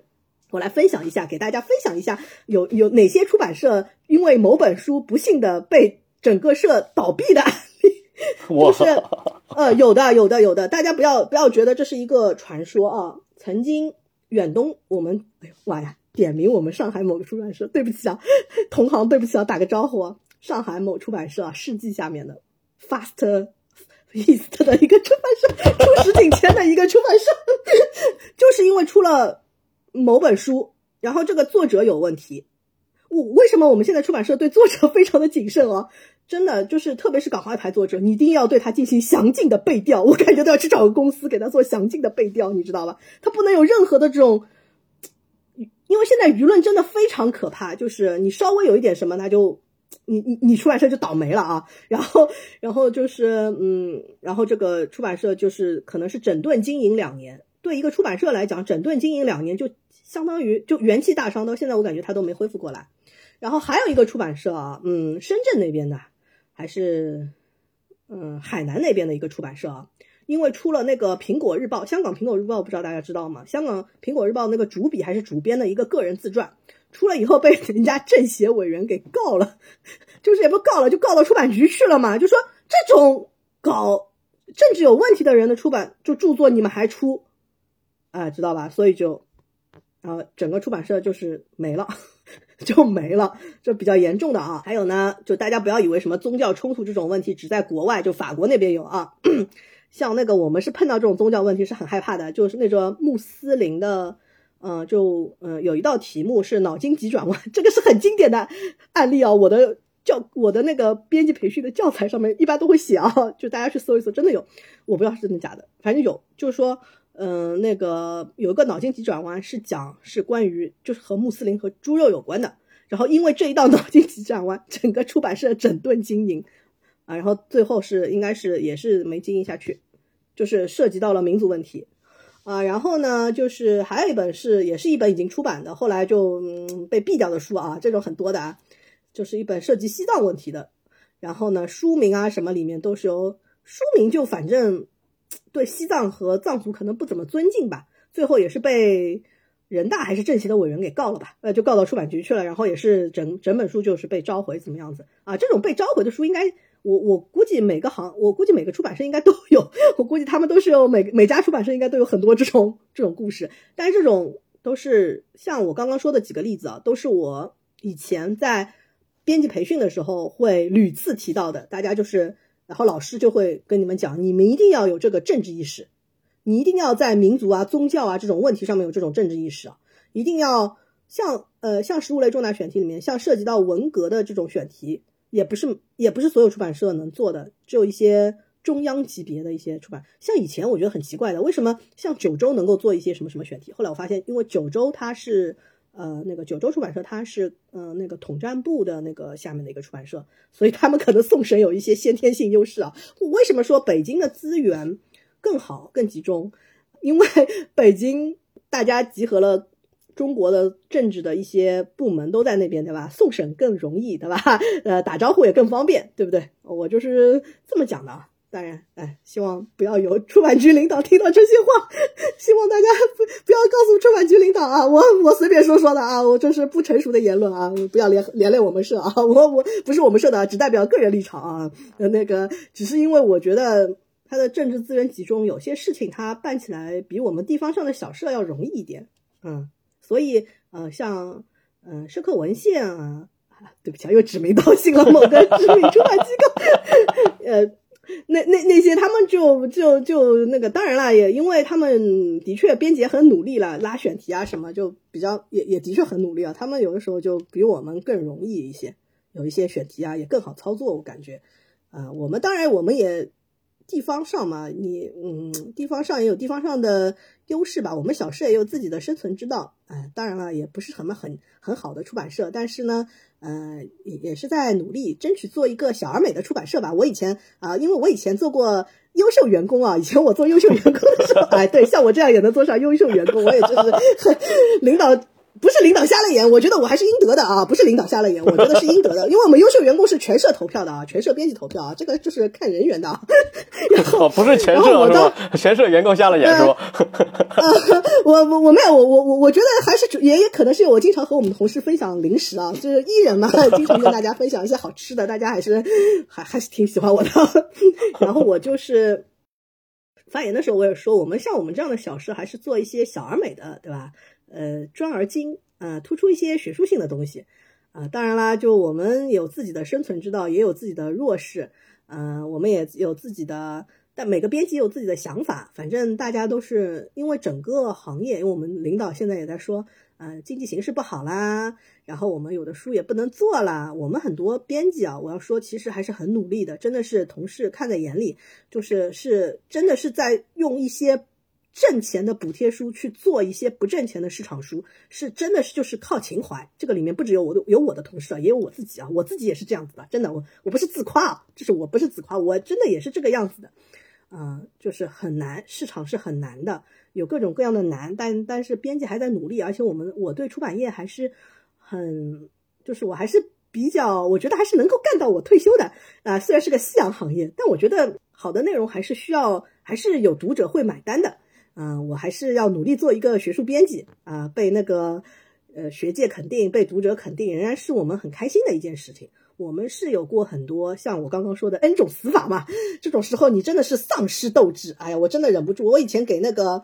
一个呃，就是公众号，就是一个行业内的媒体的，嗯，应该很多人都知道的一个公众号，我给他们写过很多。稿子，我写过很多这种吐槽文，就什么让我们编辑丧失斗志的时刻啦，然后嗯，就是各种丧失时刻啊，我这里就忍不住要说说了，就是有的时候真的会觉得，比如说你会发现真的很苦逼，真的我们就是我们看稿子吧，我们编呃译者和那个作者经常说他们钱很少，是真的钱很少，我们看稿子钱很少，真的有的时候我们同事都戏称就是。他女儿一块尿布，就是那种花王拉拉裤，一块就是四块钱。他看一千个字，四块钱。哦，他女儿撒一泡尿，他看一千个字，一千个字就没了，他白看一千个字，对吧？呃，我们是的，看一千个字，我们有四块钱啊，这是初审，然后呃复审一般是两块钱好像左右吧，然后终审是一块钱，因为二审、三审他一般负责的是。呃，就是像政治问题这种东西，像看的最认真的，一般是初审的编辑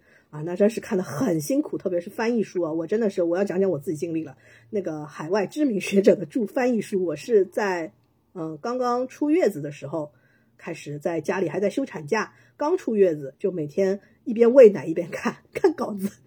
然后是很辛苦的，然后。你你有的时候吃两个进口的橙子，你的几万字的稿子就白看了，你很伤心，你知道吗？你觉得你的稿子实在是，哎呦，就买不起这个橙子，好好可怜啊！觉得自己，呃，我们有的时候看到一些自己觉得很好的，特别是在选题阶段，你有的编辑就会想，哎呀，那么好的选题，那么好的书，但是，哎，就是因为领导觉得不挣钱，啊，发行觉得不挣钱，哎。就没有办法做，哎，然后你就看到有一些不知所谓，也不知道写了啥狗屁东西的 书，就因为有有点钱吧，然后领导觉得很好吧，然后就过了。然后呢，关键是你你说是说单位里的核心业务，可是呢，你每一个编辑都应该有过求爷爷告奶奶，然后伏低做小，然后打那个给给大家 就是各种就是求求人的这种事情啊，就各个环节你。嗯，我是经常跟我们美编说，我是你的召唤兽，你想什么时候召唤我，随时召唤我。我们美编就是因为单位现在只有两个美编啊，然后我们我们美编是个宝，然后呢，就是经常我们还要背锅。各种甩锅，就是美编甩给印厂，印厂甩给出版科，出版科又甩给我，我我也没法甩了，对吧？我好好好都是我的责任，对吧？出了问题，反正都是责任编辑的问题，哪怕他印的不好都是问题啊。然后作者觉得呃有问题了，他还要来找你。然后有的时候我还遇到过作者说要分两次付钱，因为我们合同上一般是约定，比如说补贴款他是一次打款的，然后他会说 我先出版前。付一笔，然后出版后我再付一笔，然后我就感觉有的时候很像货到收款那种淘宝确认收货，然后我还要做客服，我还要说哦，哥的能不能给个五星好评啊？对我我我们编辑啊，真的是从早到晚处理各种问题啊，我们很少为什么要加班？是因为我们编辑每天要填各种十几种表格啊，真的按照我们社的出版流程，我要填十几种表格，然后。可能每天到了下班三点钟的时，呃，不是三点钟，我们不是三点钟下班，我们四点多四五点的时候，我才能有有时间，终于可以安静下来看稿。所以我的领导，有的我的小领导经常是 加班在那儿看稿子，白天就在那儿处理各种不知道走各种各样奇葩的流程，然后要去求爷爷告奶奶，然后还要自己在那儿，反正就很苦逼。我跟我就觉得这就。就是你会觉得自己很我我相信很多年轻人他就是进来会发现，哎呦，怎么一地鸡毛零碎，跟我想象中的这种文化的体面的一点都没有，你知道吗？就感觉自己很没尊严。然后发行嘛，在那边老是在那边质疑你这个书，因为出版社的核心矛盾就是发行和编辑，编辑们觉得发行。发不好书，出版社呃发行嘛，觉得你编辑做的什么乱七八糟的书卖不好，呃，反正互相指责嘛。然后嘛，你还要去求发行，有的时候呃让你多卖几本啊，或者说怎么样子，哎，就很累。你有的时候只想安安静静的看稿子，可是你要辗转的不同的部门，要好话说尽，笑脸陪尽，然后流程中有一个漏洞了，你要被打回来，然后呢，你又没办法，有的时候要再重新走一遍流程，然后呢，你还要嗯。面对各种敏感内容，你要你要有你还要取得作者的努力啊！说到那本那个海外知名作者的翻译书，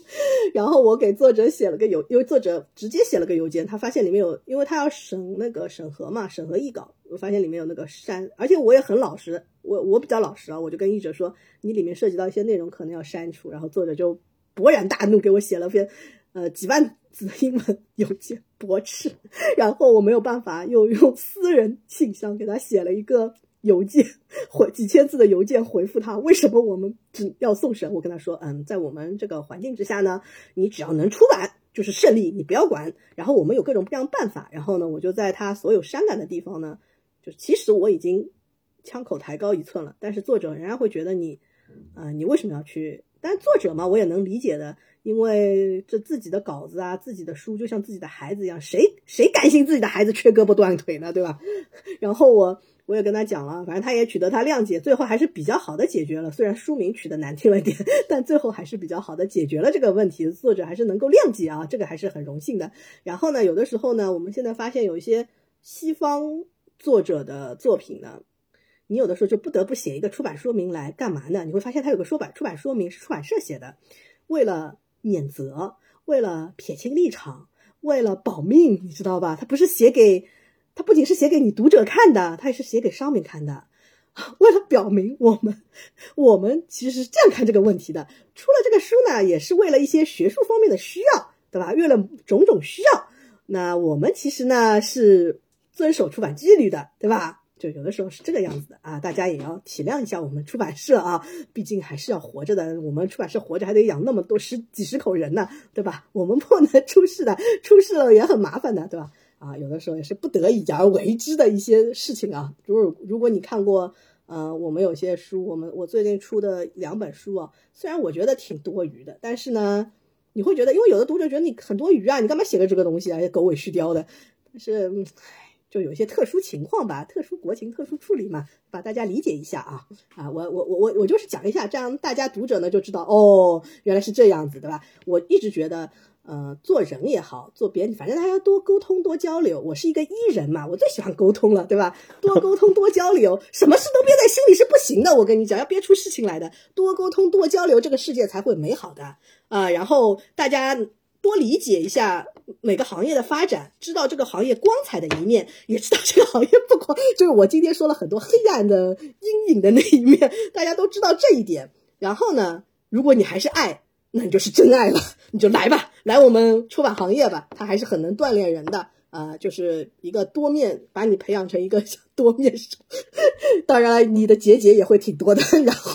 然后你还是要注意，还有你的颈椎和腰椎也会有各种问题。然后，我我还是说，所以就大家还是要注意身体啊。大概就是这样。就认清一个现实，出版业它是啊第三产业，文化服务行业，对吧？我们是乙方，做好服务。然后呢？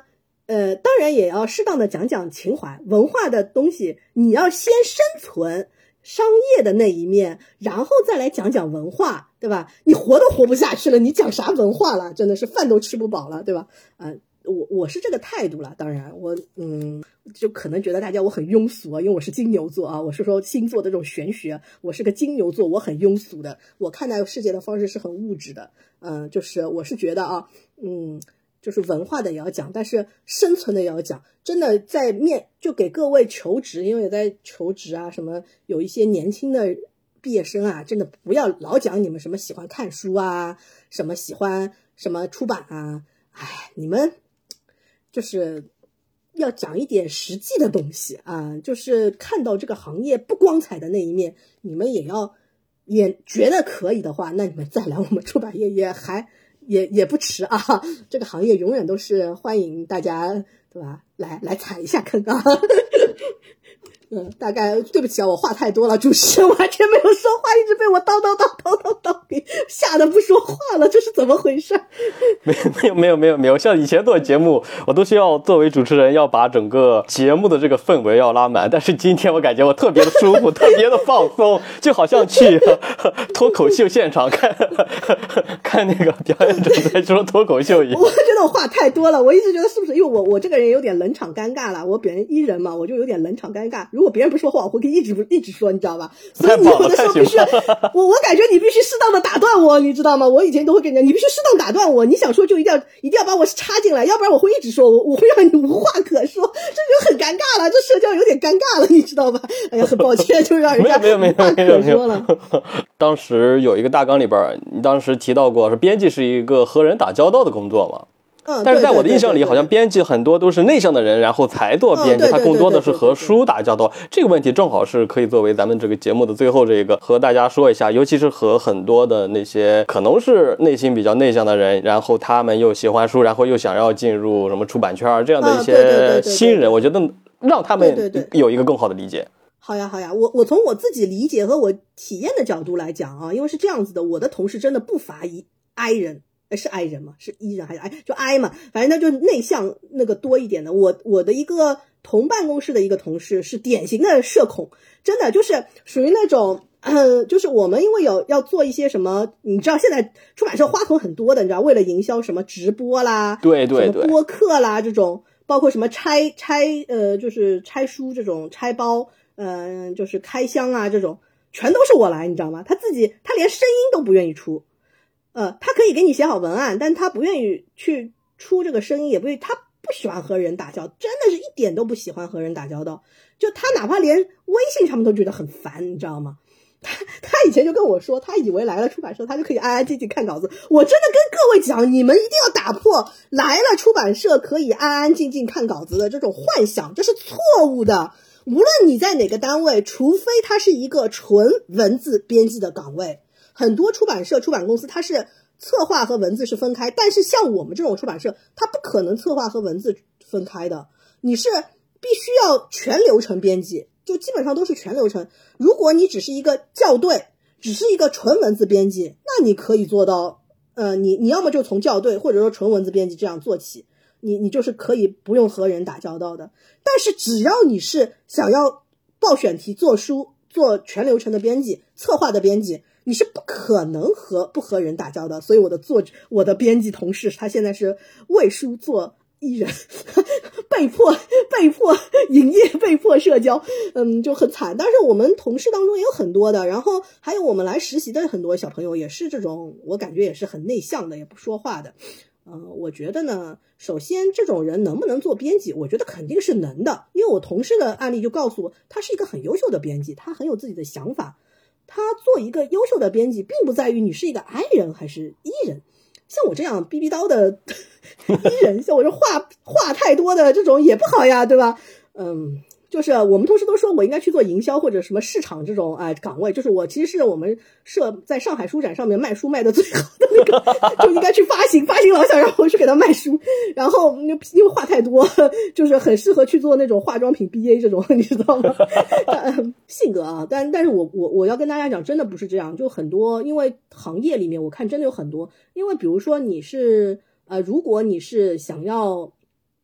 呃，做那个做书的，你其实是个内向的也没关系。比如说，你可以，呃，如果不是去跟作者谈，你或者是去做一些，像我同事现在做的很多都是引进版的。引进版它只是需要，比如说，嗯，甚至他打交道的人就就不需有的时候甚至不需要你当面。比如说，我们都是有固定的，像我们出版社是有。固定的版权编辑，它是有可以帮助你去跟一些国外的出版社和出版代理机构去打交道。那这个时候，你把选题交给版权代理，呃，版权编辑，你跟他说，我可能对这个选题感兴趣。然后你只要把这个选题表填完，自己填完整了，然后只要选题会过了，后面你就是只要和译者打。但是你还是脱离不了和人打交道的。你要明白一点，就是如果你要无论是 I 还是 E，你到了出版社，你要报选题，你要做书，你肯定是要和人打交道的。你要和人事打交道，你你在选题阶段，你要和，因为你要过选题，你甚至有的时候可能要上选题会，对很多人来讲是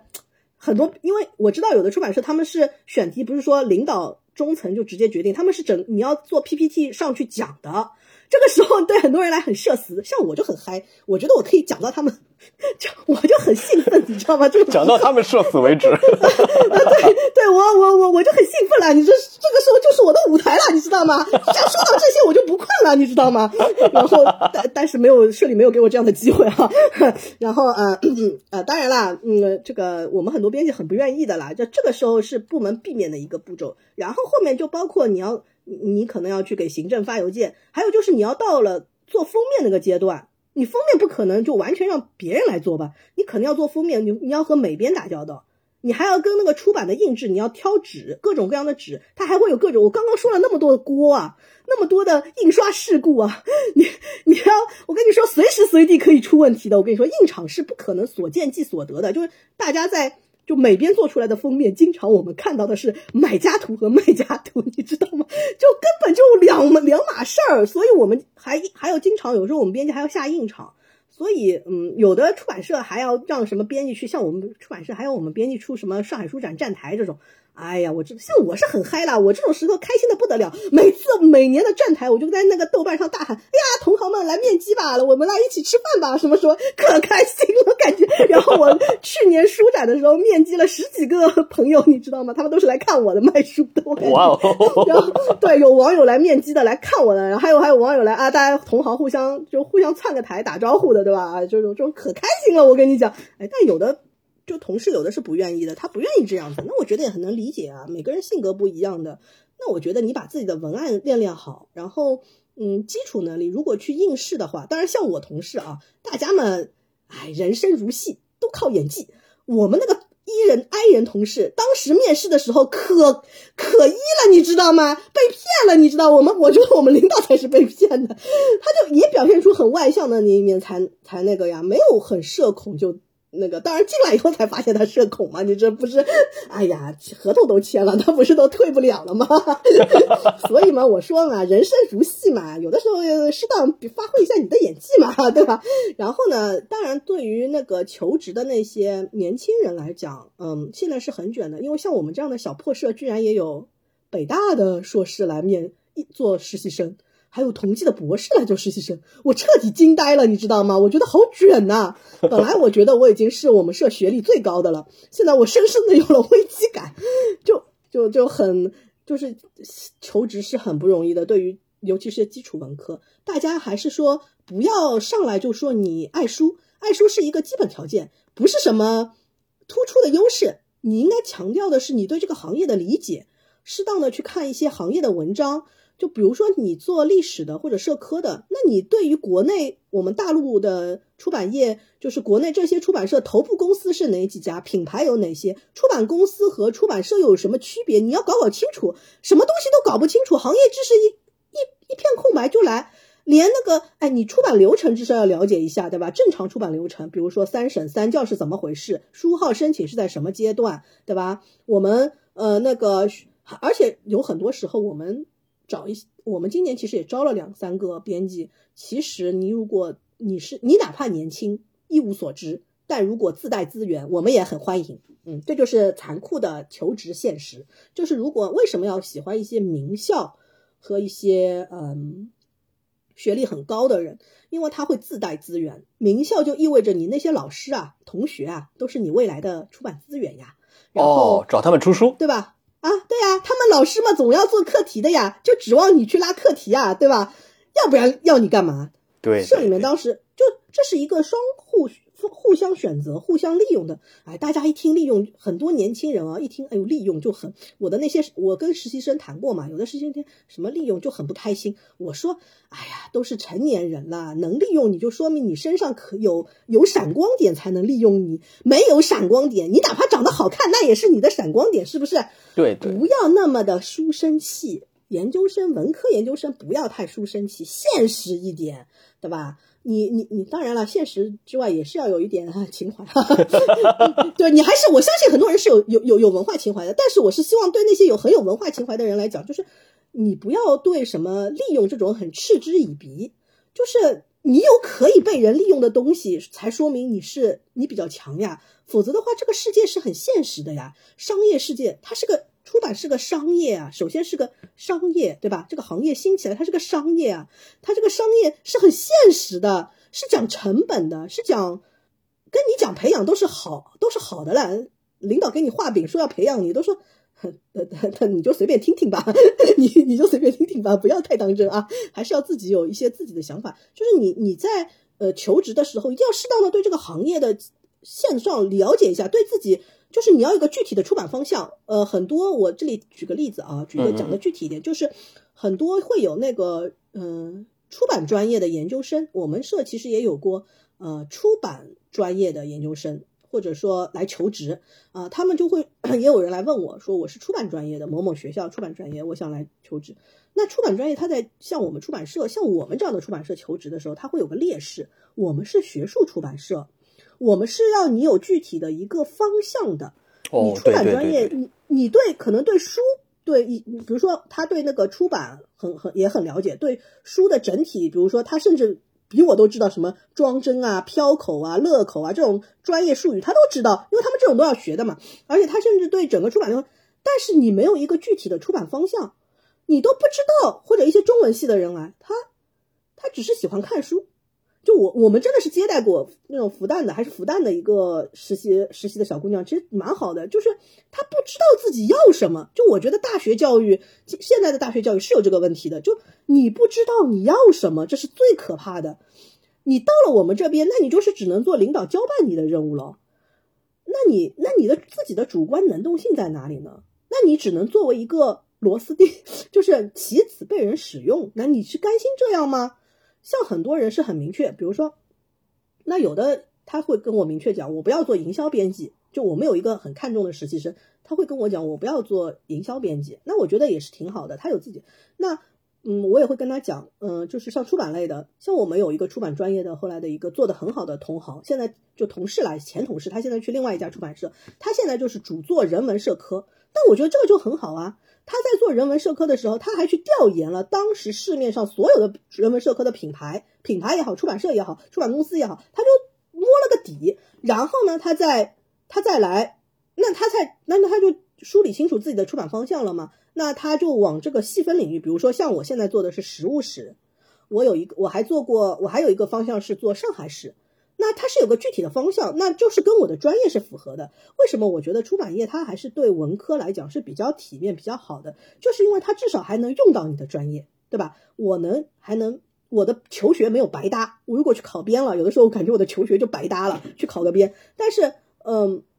呃，因为我以前是去做过储备干部，去街道啊，去那种做过的，但是我感觉那样就浪费那种。自己的研究生涯了，但是我现在觉得我还能把我所学的去利用起来，就说明我还能去靠我以前求学学到的那些知识，呃，东西，我还能去影响大家。就我为什么去做这个研究，我我觉得它对我们学术界是重要的，对吧？这个就是靠你的专业知识判断。那当然，你如果是导师资源很牛的，可以给你带来很多项目的，认识很多大牛，或者你是学二代，你根本不用担心好了，我们可欢迎你们这种了，自带资源、自自带组入、自带资源入组的，我们。我们很欢迎的，就是因为现在出版社也很现实的嘛。这种我感觉每个就是职业职场就是这样子的。然后你在求职时候真的是要是要看清楚自己的优势和弱势。你如果觉得自己没有一个优，或者比如说呃一开始我问一个同学啊，他后来说没方向，他后来说玩儿童文学，那我觉得也很好。那你下一步要做的就是你去把儿童文学市场上哪些儿童文学做的最好的头部公司是哪些，然后都做过哪些品牌，然后 IP 做过哪些，比如说。儿童文学什么浪花朵朵啊，后浪他们有好多，或或者你你很想进后浪，或者很想进一些译文出版社，你要对他们的整个东西都很了解，然后你要知道他们的未来的，甚至你甚至可以去网上搭讪一下。这个时候当然伊人就有点难了，去搭讪勾搭一些编辑，像 思睿老师好为人师的这种人，对吧？他就。就就非常欢迎大家啊，来来给我嗯那个啥，就就就就欢迎大家，呃来来我我会很诚实的跟大家讲讲一些自己的看法想法，分享一些经验啊什么，就是你可以去问一问，真的是就是有一个自己的具体的出版方向也好，什么你要和这个出版这个公司的方向符合，是你对这个出版流程又是比较熟悉的，因为大家都是做熟不做深，肯定都是喜欢用人单位都喜欢上来就用的，对不对？上来就有，你有过编辑资格证的，没有过。像我当年应聘，你学历再高，但是人家是个老编辑，人家从业五年了，学历没你好，他先用他不用我呀，那是很正常的事情呀。对对，因为因为因为是用熟不用生嘛，你你有有经验了，他就不要再花时间培养你了，对不对？你上来就可以用，上来就可以给他看稿，要不然我上来我我那个时候刚入行啊，还我也感谢我们单位，我们 把我一个新人没经验的新人招进去，刚进来也是要有老编辑带一带的。当然，后来就野蛮生长了，就是很多很多，但是很多编辑啊，他入行以后就是野蛮生长，什么都没有教的，连个甚至很多出版公司连编辑证，你你知道吗？我们很多为什么要持证？因为版权页上面责任编辑他是只能落那些持证的编辑、注册编辑，很多连出很多出版公司，我真的觉得很不负责任啊！这种时候大家也要注意一下啊，就是。他他就是你，甚至连个特约编辑都算不上，这种大家一定要保护好自己的权益。我真的是忍不住，我真的是我我看不惯这种这种，我觉得很过分的，就是欺负人家年轻人，就是一定要维护好自己的权益啊。一个是你在求职的时候，你一定要记住你是双向选择，要问清楚对方的考核制度，不要去听他画饼，说自己怎么样上市了，什么狗屁，真是什么文情怀了，出了什么书，得过什么奖，哎呦狗屁！我跟你讲，先问清楚的是。考核制度和薪酬的整个体系，它是如何来考核你这个编辑的？呃，我们编辑是，我们是多劳多得。我们单位虽然是小破，但是我们多劳多得，所以每个编辑都是一心一意，给鬼自己好好干活。因为我做的多，我就提成多。那有的单位它是靠领导编辑室主任来分配利润的，那这个时候就牵扯到人际关系，那就很麻烦啊。那我就我所以后来就对这家单位，我想，嗯，再他开再开价再高，我也不想去跳槽。然后，嗯，大家一定要问清楚，一定要搞清楚，甚至有的东西都是他跟你讲的那是考核的吧，他还有一些暗地里的，所以大家要学会去什么重版出不来这种地方，对吧？问问题，问学会问问题一定要很重要。比如你可以问他的薪酬结构，因为重版出不来，它是一个匿名树洞，呃，给你回复的有的时候他编辑有的时候如果能回复你，他也是匿名来回复的，因为。各家的考核制度和工资，还有印量，这种都属于商业机密，照理来说是不应该 告诉你的。就我们有的时候是不能，呃，就是有些作者也会来问我印量啊，有的印量它因为我们单位的制度里面，呃，是不能询问印量这种问题的，因为它涉及到那个利润嘛。然后还有就是考核啊，工资多少，每年大家都有多少提成啊，这个我们都不能互相问来问去的，谁违反的话，你就是要被。就是可能就是单位要惩罚你的，因为你这种东西就属于拿不上台面来说的东西，大家一定要注意啊！每个单位都有拿上台面和拿不上台面的东西，你一定要去发现他拿不上台面的考核制度是怎么样的，实习的时候观察一下人际关系是怎么样的，就是整个氛氛围。那个直系，你的直属领导的那个工作氛围，他是不是那种很会迫使人、很会 PUA 的，还是领导只会苦自己，把所有黄都一个人扛，心太软的那种人？我们领导是啊，我们小领导是这种人啊，真的很惨的，真的比我，真的比老黄牛啊，堪比老黄牛啊！每天就是是我们单位就是走的最晚的，就是从来不压榨我们的，所以我们都活得还挺开心的。我们单位中层都是很好的，都挺好的，我觉得。当然，也可能我我这个人就是，也可能我没有看到同事的另一面啊。当然，我是觉得我们直属领导还挺好的，就大家一定要去观察这方面，不要觉得名气大，不要被名气大和那个什么国企，哎呦，这里面乌烟乌烟瘴气的东西多的是。我跟你讲，一定要去搞清楚这种考核制度，工作量的考核。他比如说审稿一年，像我们是一年审稿量两百万字，那么有的单位它是一年审稿量五百万字，你要再背负。如果一个一个编辑他又要做策划又要做审稿，他一年五百万字怎么看？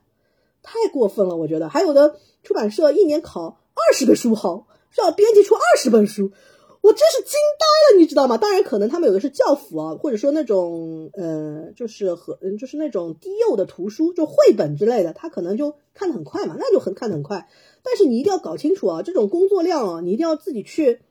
就问一问，多多问一问，多看一看，尤其是对行业的整体的发展啊，每个你要做的具体方向，首先要明确。然后你明确了之后，你一定要去看那些头部公司和那些中腰部公司，还有底部公司，你都要摸摸清楚。然后有一些出版社，它虽然就是说不是头部公司，但它是中腰部的，像我们这种腰部公司也可以考虑一下，对吧？你你也可以考虑，它比如说福利还可以的，嗯，就呃氛围也还好的。我如果你只是求稳定，那进一个国企也还是不错的。而且有的岗位它也不是图书编辑岗，比如说是一些营销编辑、行政岗，呃，版编务之类的也是可以的。嗯，就是大家反正拿的这种行政的就拿平均奖，有的时候甚至行政可以拿的比编辑还要多年终，因为他们是拿平均奖嘛。这种你都是要知道一下的，大家不要只要只看到光鲜的一面，真的要去看一看，多看看黑暗的一面，对吧？然后。也不要觉得哦，出版行业是个夕阳行业，纸书要被取代的。我觉得这个路还很长的。出版业那么多年了，说纸书被取代也很多年了。对对对对，还是还是有很多，但是优秀的内容，你是要借这个平台去发展自己的能力。编辑还是很能考验一个人的综合能力的。嗯，当然你，呃，当然你你你是一个 I 人，可能你是蛮痛苦的，有点时有的时候啊，呃，但是你如果。对书是很有热情的，你很想去做一两本能够为，就是让自己能够，因为编辑说到底是靠你的产品，你一个再再怎么样的编辑，他如果能够做出畅销书，是自己真的实打实做出畅销书的啊，像我们前前前社长做的那个一课一练啊，这个是享誉大江南北啊，他再怎么样，他就靠这个东西，他就是可以吃，他可以退休了，对吧？他可以吃到老了，我觉得。可以了，人的一辈子能够做一两件，就是能够让大家记住的事情，是很不容易的。可能我的价值观啊，我我是这种人，就是呃，钱也不是很多的吧。但因为每个行业嘛，都是二八法则，头部公司总总归都是啊，就是提成也有拿那种头部公司也有提成拿个几十万、二三十万的那种，呃，或者一些或者一些看上去很破的国企，有那种拿拿靠书号拿那个年终拿个三十万，这种也是有的啊。但是呢。这种好事儿也不一定轮到你。其实 谨防求职陷阱，对吧？你要你要看一看，对吧？多看一看氛围啊，这种求职的就整个单位的氛围啊，领导的三观啊，是不是和你匹配啊？还有他这个，你的直属领导真的会决定你这个人有没有胃病？我真的觉得，真的就就就我真的遇到过，就是被领导逼到就是就是生毛病的那种同行，不是我，真的不是我，我们同行，我们我们很好的，我们是同行，被逼到那种就是生病，那我是结节的那种。